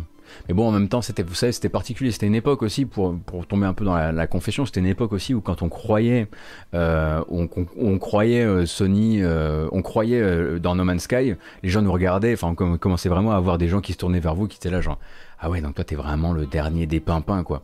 Et donc on avait déjà l'habitude de vraiment euh, ferrailler avec les gens. Enfin, je sais pas si vous vous souvenez, No Man's Sky c'était vraiment, c'était, voilà, un sujet. Toutes les discussions à propos de, euh, du, jeu, c'était, explosif quoi. Et moi je me souvenais qu'on, voilà, on discutait déjà beaucoup de ça à l'époque. Donc oui, moi j'avais pas fait mon choix à cette époque-là. Je dis pas que tout est de la faute de Sony, évidemment, tout n'est pas de la faute de Sony. Bien sûr que, bien sûr que euh, que Sean Murray, je, je, j'étudierais toutes ces phrases dans un tout autre, sous un tout autre, euh, une toute autre euh, patine désormais, et je ferai très attention à la manière dont il, dont il communique sur le prochain, et à mon avis lui aussi, parce que je pense que c'est l'expérience d'une vie, ce que ce gars-là a travaillé, a traversé avec son équipe, mais pour moi, il y a des torts des deux côtés et à chaque fois, on, voilà, on, voit l'espèce de grand menteur. Or, on est sur un jeune développeur, un jeune studio qui tente quelque chose qui, dans lequel il, voilà, il part, il, a la tête dans les étoiles, il fait plus attention. Et c'est aussi pour ça que l'industrie, elle est structurée de, la même, cette manière-là. Euh, c'est par exemple, pour vous donner un exemple qui est un petit peu sur le côté, même si voilà, on, s'étend un petit peu bêtement, mais euh, Tim Schafer, pendant longtemps, euh, a communiqué sur, euh, sur euh, ses projets Kickstarter, etc., en disant ça y est, maintenant on n'est plus sous la houlette des, des éditeurs, on est libre, fini, fini les, les espèces de, de dictats des éditeurs, etc. L'histoire nous a prouvé que Tim Schafer sans un éditeur, c'est le bordel absolu. C'est un mec qui sait pas tenir un planning et c'est un mec qui fait des promesses qu'il n'est pas toujours en, capacité de tenir. Or, il a quand même essayé pendant un temps de nous vendre le narratif de euh, l'éditeur. Enfin, sans l'éditeur, c'est la créativité au centre des choses. Euh, or, Tim Schafer, euh, tout ce qui, il ne sera jamais plus intéressant à mon avis et, fiable que dans les futures années Microsoft, par exemple. On se rapproche dangereusement du point Chris Roberts. Oui, on va vite du coup se, se détourner comme ça avant de, avant de tomber.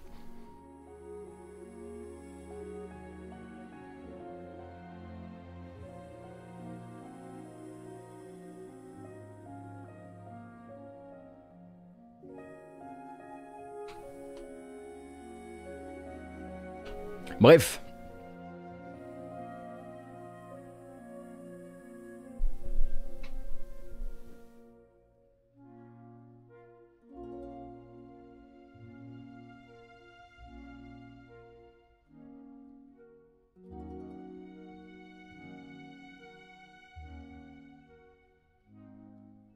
Partons vers d'autres contrées, si vous le voulez bien, et je vous jure que je n'ai pas fait exprès de lier ces sujets entre eux, mais on va parler de Blue Box Game Studios.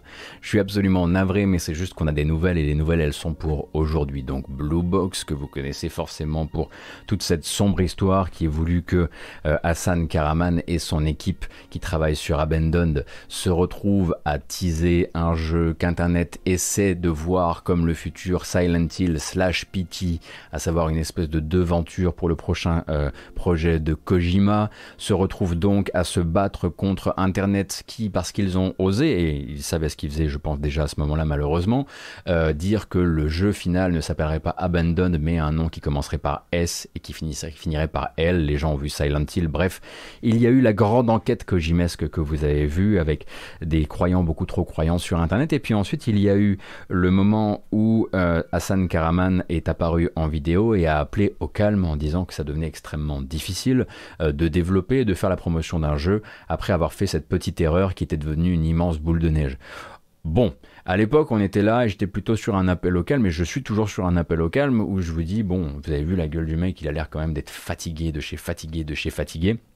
Pendant que j'étais parti en vacances, ce que je n'avais pas vu, c'est que après que tout le monde ait vraiment décidé de le laisser un peu tranquille, euh, Blue Box Studio est parti sur un deuxième teasing qui consistait à montrer une photo floutée d'un héros avec un eye patch et vraiment un cadrage à la Phantom Pain euh, et euh, donc tout flouté. Et là, je me suis dit non mais là vraiment vous tendez le bâton et vous êtes vraiment des abrutis quoi. Enfin c'est vraiment tu pourrais avoir tranquillement tranquillement le temps de développer, de communiquer sur Internet, mais tu tiens absolument effectivement à jouer avec des allumettes, euh, des allumettes dont tu comprends pas qu'elle te dépasse largement en termes de taille.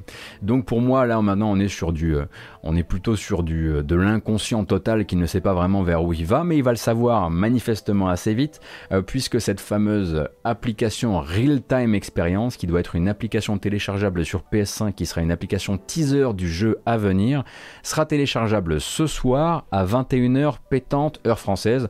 donc vous pourrez télécharger la Real Time Experience qui permettra d'abord de regarder un teaser vidéo du jeu puis un peu plus tard dans le mois euh, de, euh, de découvrir le gameplay où ils appellent pas ça le gameplay, ils appellent ça le what you see is what you play. Donc on imagine qu'il y aura une expression de ce que le gameplay est censé être. Donc ça sera rendez-vous ce soir pour les possesseurs de PS5, un teasing qui du coup sera réservé aux possesseurs, de PS5 jusqu'au moment euh, où, euh, où ce sera uploadé un petit peu partout euh, sur, sur Internet. J'aimerais évidemment être avec vous pour vivre ce grand moment de de n'importe quoi. Je ne serai pas là ce soir à 21h, donc euh, je vous fais confiance. Nous, on en parlera demain euh, durant la matinale, euh, puisqu'il y aura une matinale jeux, vidéo et actu demain à 9h, et on fera le point sur, ce, contenu. On rappelle que Abandoned, très officiellement, est toujours un jeu de survie avec des éléments horrifiques dans une forêt, avec des éléments vraiment de soins, l'utilisation de médicaments, de bandages, etc. Donc du soin réaliste, pas du soin à la Resident Village, tu voyez de quoi je parle au niveau des mains, euh, et que jusqu'à preuve du contraire, ce n'est pas le projet de Kojima, euh, c'est le projet de Hassan Karaman et de Blue Box Game Studios qui ne cesse, même quand on lui demande plus désormais, de hurler Nous sommes des vraies personnes, nous sommes des vrais petits garçons. Euh, et du coup, bah, on verra effectivement de quoi il de quoi il retourne. Mais j'ai trouvé, alors je suis pas là, évidemment, hein, je trouve que globalement tous les studios, euh, de manière générale, devraient pouvoir euh, communiquer euh, comme ils l'entendent, sans avoir à vivre, à vivre tous les affres de Reddit, etc. mais la dernière en date, avec le, avec le, le, bandeau sur l'œil, était vraiment un truc où je me suis dit, mais là, en fait, vous, enfin, vous allez tomber sur le pire du pire de ce qu'on appelle les gamers sur Internet, quoi.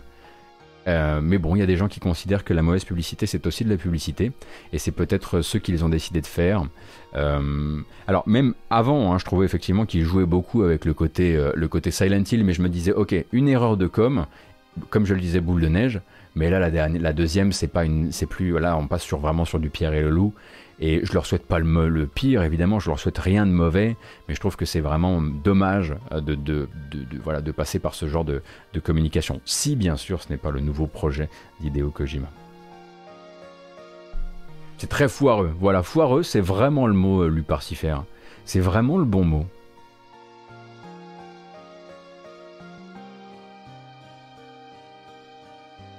Bref, rendez-vous du coup ce soir à 21h, mais sans moi, euh, pour découvrir un petit peu le contenu de cette, euh, euh, fameuse Real-Time Experience. Alors, c'est un jeu annoncé par Sony, notre Cassim, oui et non, dans le sens où en fait, il suffit juste de pouvoir poser un chèque sur la table, manifestement, pour avoir droit à ton blog post. si on comprend bien, c'est un peu les prix qu'on avait découvert il y a pas longtemps. Les mises en avant, notamment les mises en avant avec un chèque, qui, qui est un chèque de 25 000, je crois, non 15 000 ou 25 000, c'est la mise en, la mise en avant de jeux. Ça vaut sur le sur le PS Store, mais ça vaut aussi euh, euh, sur le blog. Donc tu payes, hein, euh, tu peux tout à fait payer ta présence sur le blog. Et puis Sony, c'est pas la première fois qu'ils mettent en avant, très honnêtement, très le problème du, du, blog, du blog PlayStation, parce qu'il y a beaucoup de gens qui disaient ouais, mais attendez, c'est quand même, quand même, alors oui, c'est une belle somme effectivement, mais il y a plein de gens qui disaient mais attendez, on peut pas rentrer comme ça sur le PS Blog. Vous avez vu la gueule du PS Blog? On peut rentrer comme on veut avec un chèque, je pense. Parce qu'il y a énormément de trucs qui sont vraiment pas à la hauteur, où la première bande-annonce, on regarde et on fait euh, Qu'est-ce que ça fout sur le PS Blog? Donc en fait, la grande théorie de Reddit qui était de dire On n'entre pas comme ça sur le PS Blog, et du coup, il faudrait des contacts, il faudrait des copains, il faudrait des machins. Non, il y a plein de jeux que je vois apparaître euh, sur, euh, sur le blog PlayStation que je trouve. Enfin, où on voit déjà qu'il y a un problème sur la, sur la bande-annonce, quoi.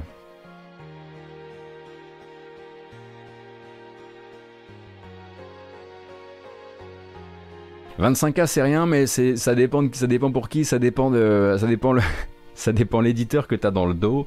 Euh, c'est pas le cas pour tout le monde, hein, 25K c'est rien. Oh là là, je pense que euh, Bonobo, faudrait vraiment, euh, j'aimerais, pouvoir te produire là maintenant euh, rapidement et en temps réel un tableau de ce que certains développements de jeux hautement, hautement révérés ont coûté ou ont coûté pour terminer ou ce genre de choses. mais parfois certaines lignes droites de projets se terminent avec 40 000 euros ou 30 000 euros ou ce genre de choses. 25K, hein. c'est pas rien. Certains, certains font des jeux avec 25K, ouais. Alors on va parler d'un autre sujet, un sujet qui m'a été ramené effectivement un peu plus cocasse si on peut dire ça comme ça, euh, qui, euh, qui m'a été amené effectivement par quelqu'un de la quelqu'un de la matinale euh, hier du chat. on va parler de Titanfall et de, comment Titanfall en fait vous êtes peut-être probablement au, courant. comment Titanfall en fait a, traversé de nombreux soucis de, de serveurs ces temps-ci Titanfall 1 puis Titanfall 2, et enfin Apex Legends, et comment en fait tout ça serait finalement lié. Alors, serait. L'important ici, ça va être de prendre des pincettes car l'histoire n'est pas terminée.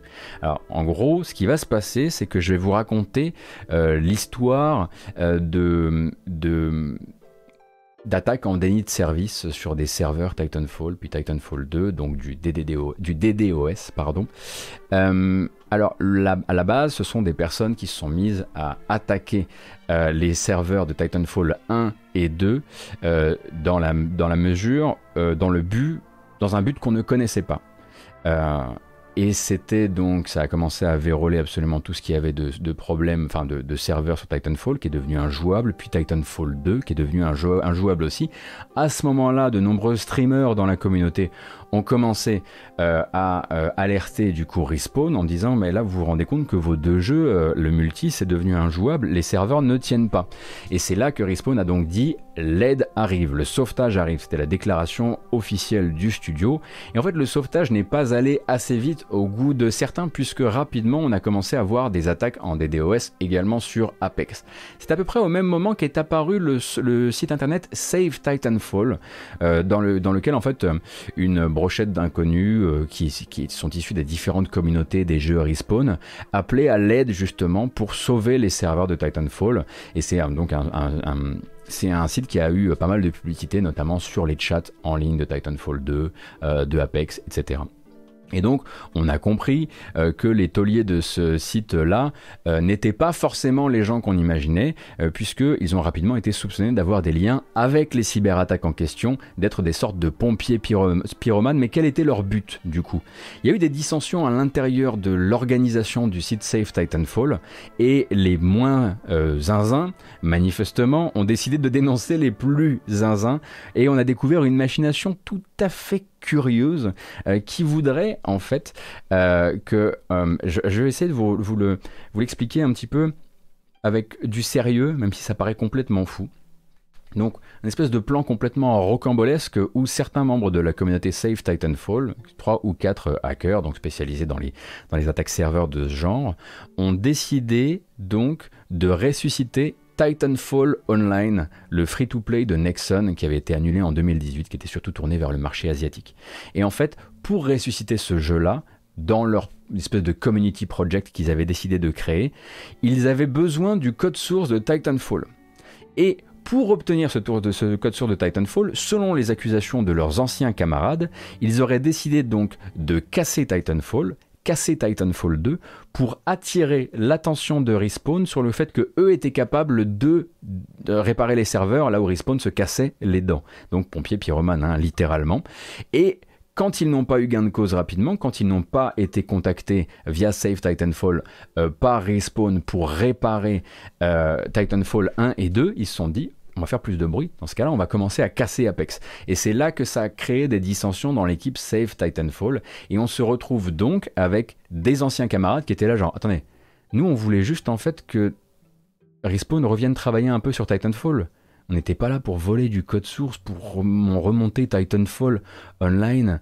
Euh, donc en fait, des espèces de zinzins qui s'étaient dit que en se présentant comme les sauveurs des serveurs de Titanfall 1 et 2 auprès de Respawn, Respawn allait leur céder le code source de Titanfall 1 qu'ils allaient pouvoir utiliser pour terminer leur construction euh, d'un fan Titanfall Online. Est-ce que c'est clair? Absolument pas clair, c'est normal. Donc, euh, les autres, en fait, se sont dit, non, mais là, en fait, à la, base, Save Titanfall, c'était juste une base de connaissances. On voulait attirer l'attention euh, du studio Respawn sur le fait qu'on voulait plus d'amour euh, pour euh, les pour les Titanfall Hum, sauf qu'à un moment, ils se sont dit, non mais en fait, là, on a quelques, quelques mecs beaucoup trop engagés, beaucoup trop énervés dans l'équipe, et il faut qu'on les euh, dénonce. Donc a priori, les, les, hackers en question ont été dénoncés par leurs anciens camarades, euh, et désormais nient bah, les faits en bloc, hein, vous vous en doutez bien, euh, sauf que bah, l'histoire n'est pas terminée, et on va voir maintenant quelles mesures seront prises par, par Respawn.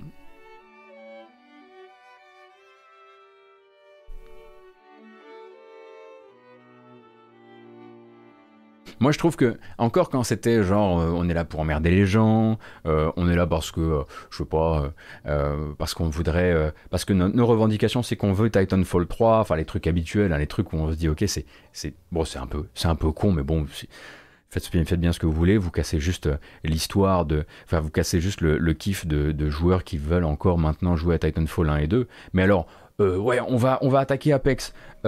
Comme ça, euh, on va, ils, vont nous demander de l'aide pour réparer Titanfall.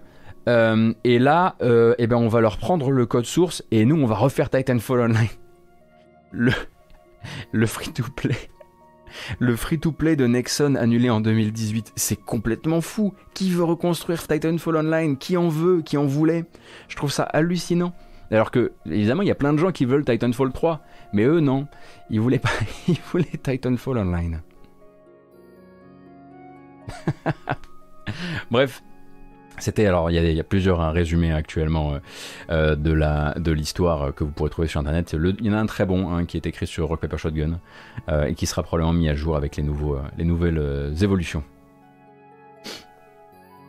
On va parler rapidement de Capcom. Capcom qui a mis à jour euh, sa liste des Platinum Games. Alors qu'est-ce que c'est que les Platinum Games de chez Capcom? Ce sont tous les jeux qui ont dépassé le million d'unités vendues.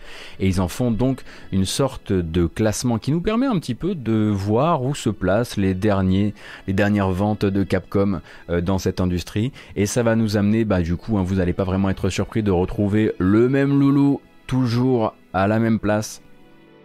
Hop, Monster Hunter World qui désormais est toujours un culmine comme la plus grosse vente de l'histoire de Capcom avec 17,3 millions d'unités première place. Toujours RE7 derrière ça n'y a pas de souci. RE2 euh, remake là-dessus vous n'êtes pas non plus surpris hein, avec 9,8 et 8,6 millions de ventes. Iceborne à lui tout seul et à quatrième place la Monster Hunter Iceborne, en une extension de Monster Hunter World, et à lui seul la quatrième meilleure vente de l'histoire de Capcom. Alors oui, effectivement, c'est assez bizarre de se dire ça que Resident Evil 5 et Resident Evil 6 sont les cinquième et sixième meilleures ventes de l'histoire de Capcom. Ça fait vraiment mal euh, au bid. Mais derrière, on a un Monster Hunter Rise sorti en mars de cette année, déjà 7,3 millions d'unités écoulées et uniquement sorti sur Switch pour le moment. Ce qui veut dire que quand il va sortir sur PC, que ça va tout bousculer et que ça va accélérer, Monster Hunter Rise risque bien bah déjà de, de boulotter les RE5 et RE6, merci pour lui, mais de se hisser dans le top 5 de Capcom. Ça c'est quand même assez ouf de se dire que euh, avec une seule, avec une exclusivité Switch, ils ont réussi à se placer si fort avec ce Rise. Street Fighter 5 hein, qui arrive quand même à se faire bouffer par Street Fighter 2, euh, ça c'est pas tout à fait euh, pas tout à fait nouveau.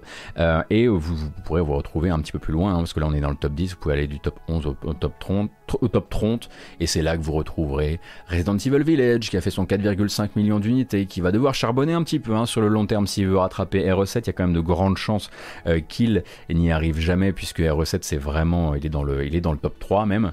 Euh, et puis bah, vous allez aussi retrouver euh, ici beaucoup de Monster Hunter. Ça vous permet aussi de vous replacer sur ce que vendaient avant les Monster Hunter Generations, le 4, Tri qui est un peu plus bas également. mais toujours intéressant hein, si vous êtes intéressé par les jeux de par les jeux de par les jeux de Capcom de garder cette URL de la page de la page des alors ça s'appelle slash finance slash million.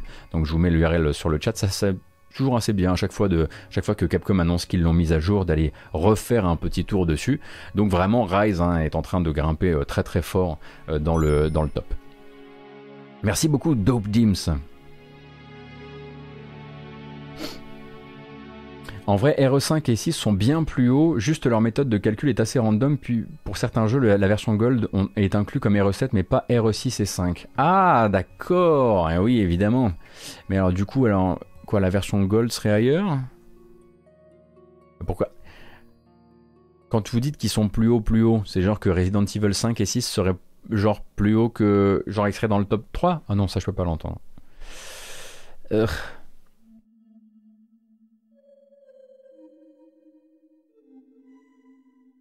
Ah, je savais pas pour cette partie-là de la chose. Ah bah, du coup, il nous faudrait un Oscar Le Maire. Mais il nous faut souvent un Oscar Le Maire dans cette matinale pour, euh, pour interpréter les chiffres. Est-ce qu'on a une idée des ventes de Stories 2 Alors, Stories 2, on sait qu'il a pété le million. Euh, il n'y a pas très longtemps. Monster Hunter Stories 2. Euh, sales il me semble. Hein. Euh, oui, voilà, alors c'était euh, le 20 juillet qu'il annonçait avoir passé le million d'unités euh, distribuées. hein. Si tu comptes les différentes versions de RE5, c'est le plus vendu de la saga. Je sais pas si les gens se sont vraiment levés ce matin pour venir sur la matinale et entendre des choses aussi difficiles à entendre. Du coup, le jour où ils annonceront effectivement un remake, faudra pas s'attendre, faudra, faudra pas s'étonner du pourquoi. Hein. Ce sera très probablement parce qu'ils estiment qu'avec toutes ces ventes, il faudrait en refaire un, certain nombre.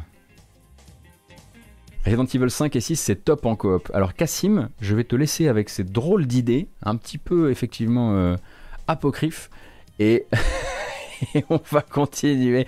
On va continuer, mais avant ça, on va bambocher. Parce que ça fait une éternité, il faut le dire, hein, si, si, bah, avec euh, là, les vacances, euh, tout ça. Ça fait une éternité qu'on n'a pas été 1500 hein, sur cette, euh, cette matinale et on est 1503 ce matin, ce qui mérite bien, je pense. Je pense que un bon petit clickbait à base de Xenoblade Chronicles 3, ça fait vraiment le travail. Merci d'avoir cliqué. on va se mettre un morceau de musique et j'ai envie de mettre ça, ouais. Et donc 1503, c'est parti pour une petite bamboche, pas trop longue, je sais qu'on n'a pas que des, amateurs de bamboche dans la, dans la matinale.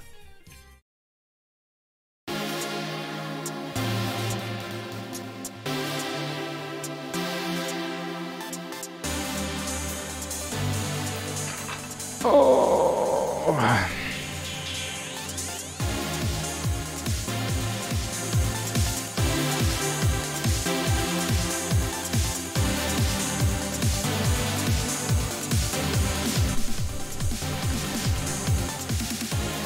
une bamboche qui a deux utilités hein, aujourd'hui. D'une, euh, ben, on célèbre, on est content. De l'autre, ça permet de faire disparaître toutes ces déclarations terrifiantes à propos de Resident Evil 5.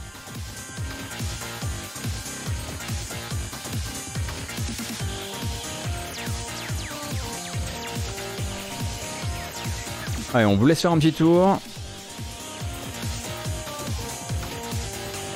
Et on fait rentrer Kratos. Très bien. Alors, une seconde. Ah, très bien ça.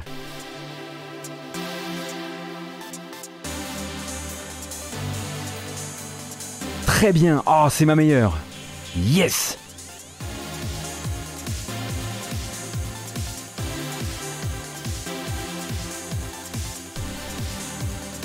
Bienvenue. N'hésitez pas à rester.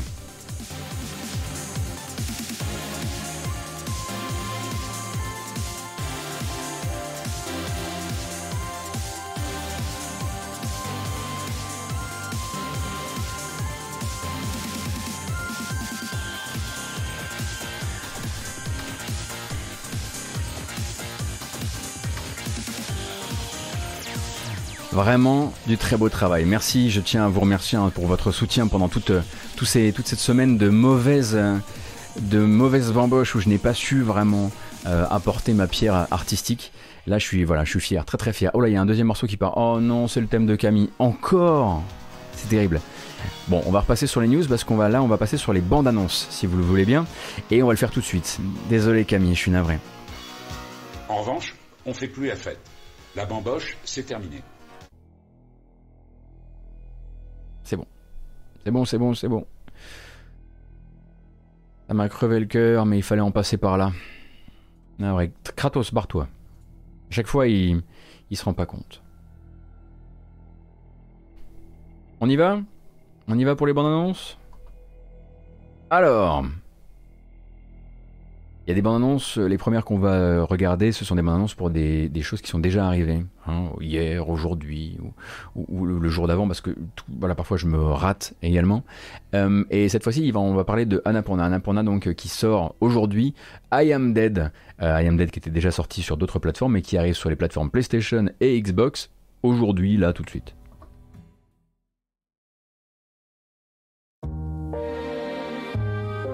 Oh, hello there. I'm Boris Lupton. I was the curator of this museum on the beautiful island of Shelmaston. And let's get this out of the way right now. I am dead. Hello, Morris. Are you showing them your ghostly powers? Oh, yes. One thing about being dead. Alors vous allez jouer I can do some un fantôme, new things. un vieux fantôme même.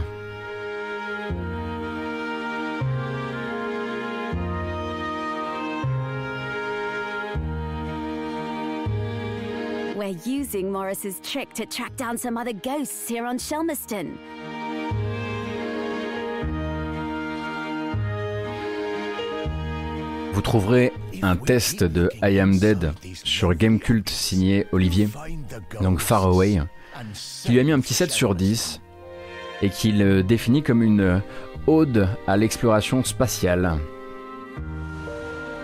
Et donc plutôt un jeu en forme de conte. Alors conte de fées pas forcément, mais quand même, jolie petite euh, esthétique. Et donc le jeu arrive sur PlayStation et Xbox euh, dès à présent.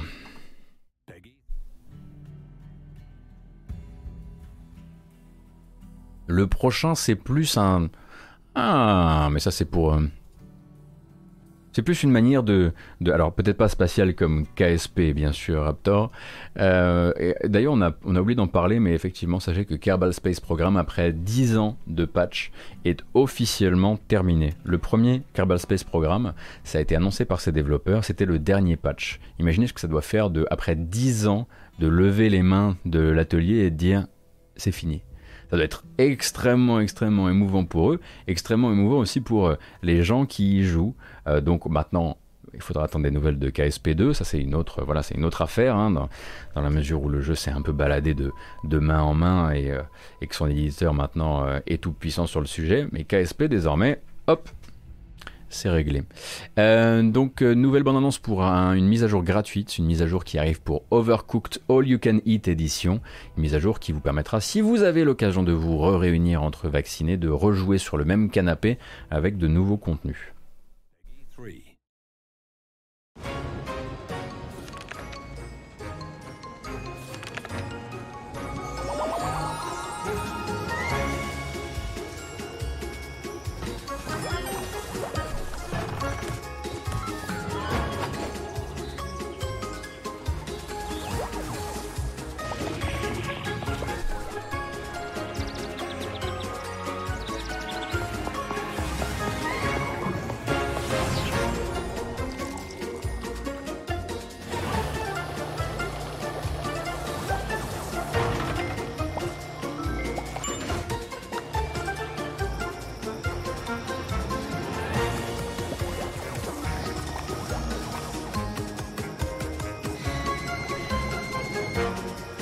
Je pense que vous l'aurez compris, hein, c'est une mise à jour toute dédiée à des événements d'anniversaire où ça va faire des gâteaux, où ça va organiser des petites, euh, après-midi thé. Ça s'appelle Birthday Party et donc ça arrive de manière gratuite euh, dans euh, Overcooked All You Can Eat Edition. Alors effectivement, vous me rappelez sur le chat que j'avais complètement oublié le mercato euh, un peu triste hein, de Kerbal Space, Space Program. En fait, je ne savais pas si c'était encore des anciens développeurs qui s'occupaient de patcher le premier ou non.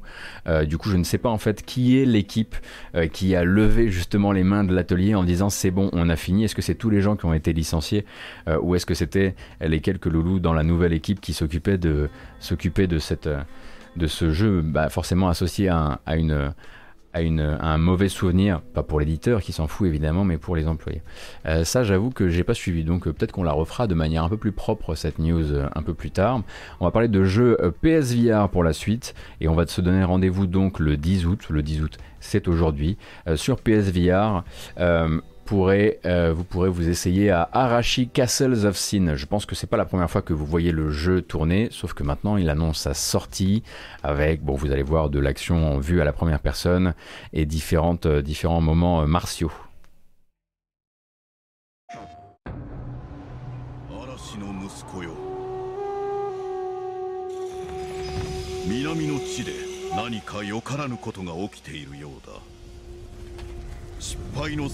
euh, martiaux.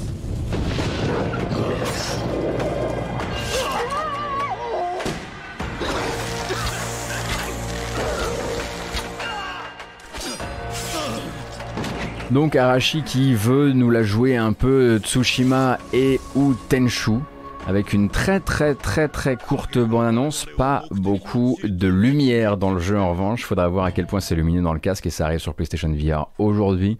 Alors dans ces cas-là, évidemment, je ne vous conseillerais pas de foncer tout droit et de vous en, de vous en, de vous pourvoir de, du jeu. Essayez de vous intéresser peut-être aux, tests qui vont sortir, parce qu'il va y avoir des tests qui vont sortir pour le jeu. C'est juste qu'ils risquent pas forcément de sortir sur les médias habituels, parce que tout le monde n'a pas le temps sur les médias habituels de tester tous les jeux PSVR. Enfin, ne serait-ce que PSVR déjà, parce que c'est très difficile pour les petites équipes de, de euh, éditoriales de s'occuper de ces jeux-là. J'embrasse les copains de Gamecult évidemment. Euh, et du coup, voilà, vous risquez de trouver des tests du jeu, mais probablement sur des sites plutôt spécialisés réalité virtuelle. Ah, on part sur les petites blagues avec euh, Arashi, donc forcément Arashi no saxophone, bien sûr Shinto, et je suis allergique aux Arashi. Très bien. Eh bien, c'est dommage que tu sois allergique aux Arashi, euh, cher Deltaplane de Sonic, car la prochaine bande-annonce en est bourrée. Et merci pour cette très jolie transition, puisqu'après quoi 8 ans l'idle game que vous avez, vous avez appris à aimer euh, dans votre navigateur internet revient dans une version vendue avec une direction artistique, avec des mini-jeux, avec des améliorations de partout et avec une BO par le compositeur de la BO de Minecraft. Cookie Clicker. Non, je plaisante pas. Hein.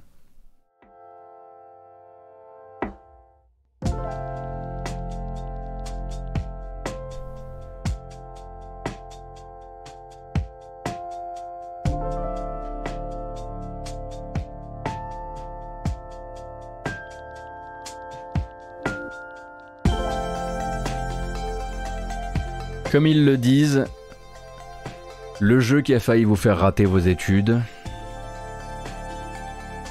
eh revient en version vendue sur Steam à 5 euros le 1er septembre. Avec, comme vous le voyez, une nouvelle DA. Bon, ça reste euh, cookie clicker, hein. faut pas s'attendre à autre chose. C'était un idle game euh, euh, qui joue sur les réflexes les plus idiots du cerveau humain. Et la bande originale est effectivement signée C418, Daniel Rosenfeld, hein, que vous avez peut-être déjà entendu sur d'autres prods que celle-ci, mais principalement connue pour Minecraft, et qui va donc signer la BO, qui justifie aussi ce, cette revente, on va, enfin cette vente du jeu après des années à être le jeu gratuit que vous connaissez. Ça en fait des millions de cookies, n'est-ce pas? Alors c'est normal, hein. soit on a connu Cookie Clicker, Cookie Clicker, soit, euh, soit c'est un peu trop tard. Hein. Euh, c'est littéralement un jeu où on clique sur des cookies pour créer des cookies et toujours plus de cookies et remplir des jauges. C'est un idle game et si vous ne savez pas ce que c'est qu'un idle game, je préfère même pas vous, vous, vous renseigner sur ce que c'est euh, dans la mesure où euh, je sauve votre vie en fait. Je sauve votre vie, je sauve votre vie sociale. Vous n'avez pas besoin de ça. Si vous ne savez pas ce que c'est, vous n'en avez pas besoin.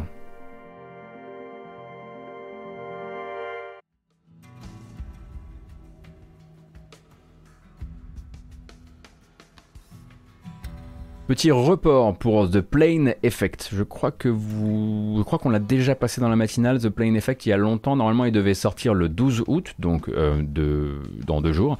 Et finalement, ce sera le 23 septembre. Euh, c'est l'occasion donc de re-regarder la bande-annonce du jeu, mais aussi de vous dire que vous avez 15 minutes de gameplay, il me semble, qui sont disponibles sur IGN. Je sais pas si vous vous souvenez de cette DA.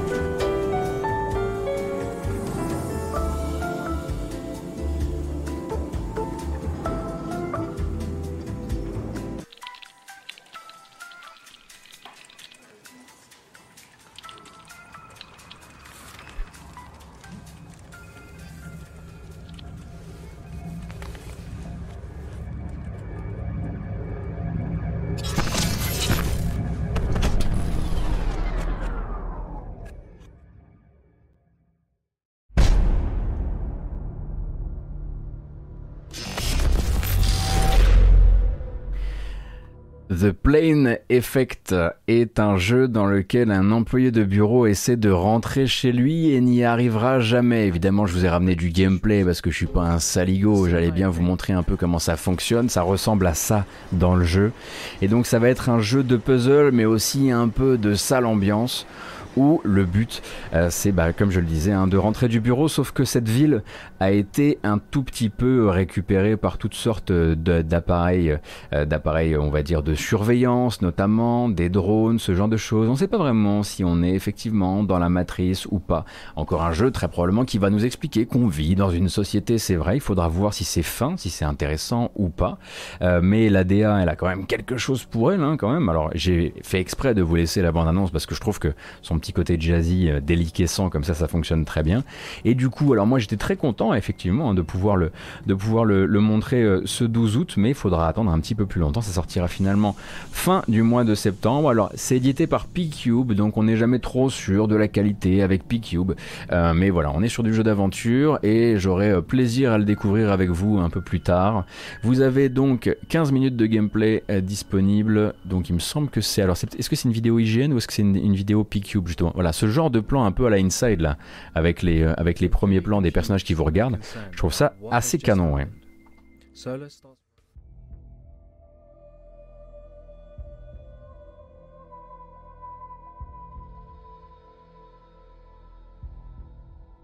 Merci beaucoup l'Amérique, c'est très gentil.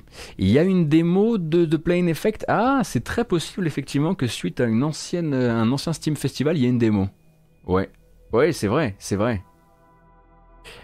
Euh, nous, on va continuer, mais c'est vrai qu'il y a cette démo et celui-ci aussi. Alors, il y a le prologue gratuit. Merci Madingue pour l'information. Donc, si vous avez été intéressé par The Plane Effect, il y a un prologue gratuit. Et donc, là, on va parler d'un autre jeu euh, qui, euh, qui a déjà eu une sorte de prologue gratuit sous la forme d'une version prototype sur itch.io, mais qui là revient sous une toute autre forme. Ce sera donc, il arrive quand? Attendez, il faut que je vérifie ça parce que, ah, évidemment, Gauthier, tu n'as pas fait tes devoirs correctement. Ce sera donc le 26 août. Le 26 août que vous pourrez vous essayer si vous en avez envie, et seulement si vous en avez envie, à Spookware. Et Spookware, c'est le WarioWare qui fait un petit peu peur. Donc WarioWare, qu'est-ce que c'est? Ce sont des mini-jeux, un maximum de mini-jeux qu'on va vous présenter devant les jeux. Il faut vite comprendre le principe. Vous avez un timer très court et il faut réussir à remporter le mini-jeu pour passer au suivant, etc., etc. Donc voilà, si vous connaissez un peu le principe de WarioWare, ça vous parlera directement en termes de bande-annonce. Pour les autres, je pense que ça s'explique très bien tout seul.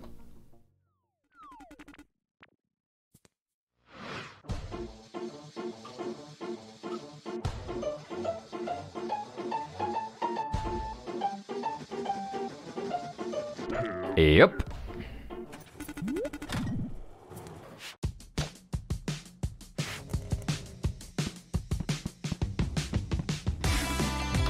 C'est vraiment, vraiment WarioWare avec une vibe plus viandesque et un petit peu effrayante. Alors, le jeu a quand même pas mal récupéré, euh, comment dire, euh, de la DA et de l'emballage avec cette version commerciale qui va arriver en petits épisodes sur Steam, puisque vous avez la possibilité d'essayer la version itch.io, mais la version itch.io est un petit peu plus euh, dépouillée.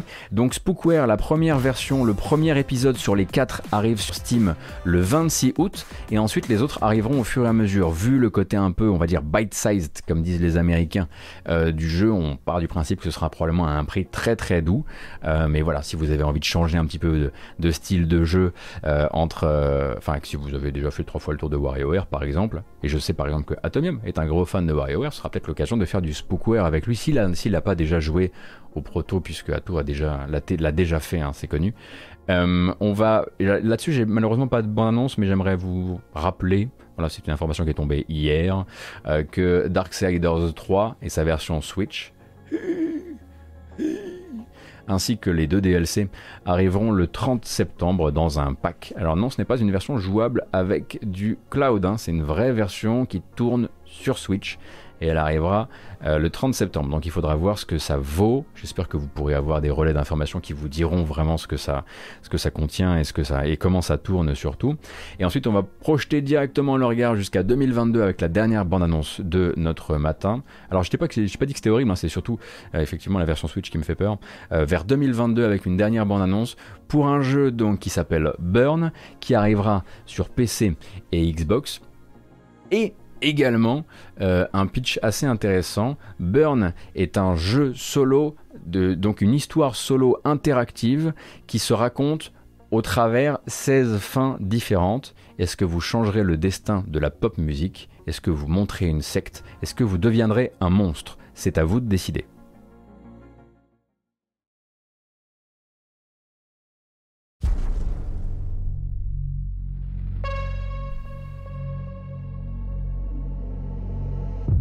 Used to love all of this. The platinum records, the private planes, living in public. But now everything is ruined. I'll tell you my story. You'll make my choices, but when you do, don't just be a star. Stars die. be a legend. My name is Nina Byrne, and tomorrow I'll be 27.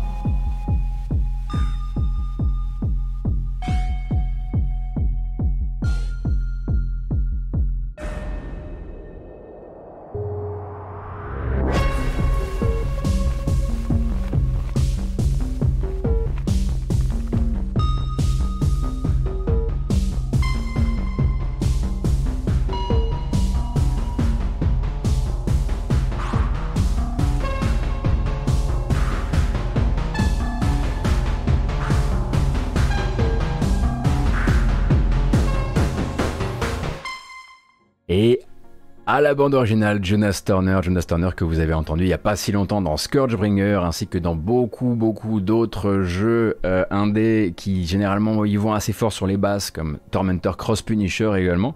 Donc ça c'est pour 2022 et il faudra euh, attendre un petit peu de voir le gameplay, tout ça. On peut partir du principe que ça très probablement quelque chose de proche d'un visual novel d'une manière ou d'une autre. Euh, mais voilà, ça s'appelle Burn et ça arrivera l'année prochaine. Déjà pour l'instant annoncé sur PC et sur console Xbox. Et je crois bien qu'on est bon.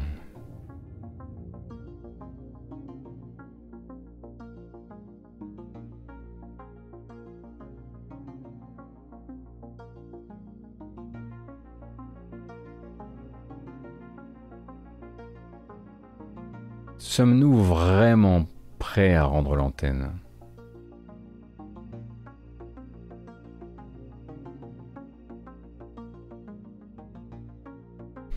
Je sais pas. Je sais pas, je sais pas, je sais pas. J'aimerais rendre l'antenne comme ça, j'aimerais vous dire que ça va bien se passer, mais je suis. Je cligne, voilà, cligne deux fois des yeux si c'est si les modérateurs qui décident.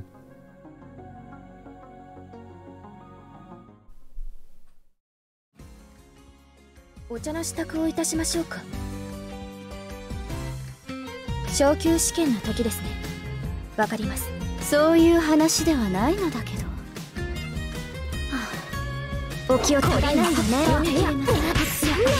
自信作です。行かせます。頑張りましたご案内し第一下です。避けられちゃう余裕がここで落ちそこまでです。行きま Mais taisez-vous キャレンクモやややや新生30 septembre pour Melty Blood Type Lumina. Il paraît que c'est le futur du jeu de baston à combo. Ah, qu'est-ce qu'on aimerait que ça se taise un petit peu? On rappelle que normalement ça crie seulement dans les bandes annonces à ce point-là, mais qu'a priori dans le gameplay il n'y aura pas toujours tout le son. En tout cas, c'est la promesse de Van Yaourt. À chaque fois, c'est la promesse qui me refait chaque jour, à chaque fois qu'il y a une nouvelle bande annonce du jeu qui sort. Et un peu comme KOF 15, ce jeu-là va nous montrer tous ces personnages avec toutes les bandes annonces. Et ça va être long pour vous, pour moi. J'avoue, c'est vrai. Euh, que c'est moins difficile, j'ai l'impression, pour le chat de regarder du KOF 15 que du Melty Blood Type Lumina. On espère évidemment que la réglette euh, de... des effets sonores puisse être ajustée, bien sûr. Et maintenant, on est bon. Et maintenant, tout est fait. Et maintenant, le contrat de cette matinale est rempli. Et on peut donc lancer un petit morceau de musique et se dire à demain.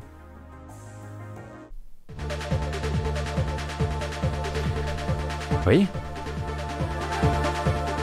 On n'est pas, franchement, on sent pas mieux quand c'est bien fait, quand tout a été couvert, quand il n'y a plus de recoins de l'actualité qui n'ont pas été gérés. moi, je trouve qu'on sent mieux, je trouve qu'on respire mieux. C'est donc terminé pour cette matinale du mardi 10 août 2021. J'espère qu'elle vous a plu. Comme d'habitude, la vidéo s'en va sur les plateformes habituelles, sur YouTube avec une version chapitrée. N'hésitez pas à activer la petite cloche sur YouTube. C'est la première fois que je le dis et j'essaierai de le dire désormais parce que ça aide aussi à la découvrabilité euh, de cette matinale. Euh, n'hésitez pas à laisser des commentaires quand vous avez envie de laisser des commentaires également. Il y a une version audio qui s'en va sur les plateformes de podcast, que ce soit Google Podcast, Apple Podcast, euh, Podcast Addict ou même Spotify, hein. euh, tout y est et ça arrive généralement vers 13h30, 14h, quelque chose comme ça. Euh, je pense que j'ai tout dit, hein, parce que le truc après n'est pas distribué non plus euh, en version papier dans le métro. Je suis navré, on n'en est pas encore là. J'espère que ça vous a plu, vraiment merci beaucoup pour votre soutien et votre présence très nombreuse ce matin. Ça fait extrêmement plaisir. On, retrouve, des, on retrouve des affluences quasiment de type mars-avril, c'est fou. Et du coup, je peux d'ores et déjà vous dire que je risque pas de streamer aujourd'hui. Ce soir, pour le ID at Xbox, vous êtes tout seul. Ce soir, pour la présentation de Abandoned, vous êtes tout seul. On se donne rendez-vous demain 9h. Ce sera pas du jeu, ce sera de l'actualité jeux vidéo. Le programme a un petit peu changé. Demain, c'est actualité et jeux vidéo. On va streamer une bonne partie de la journée.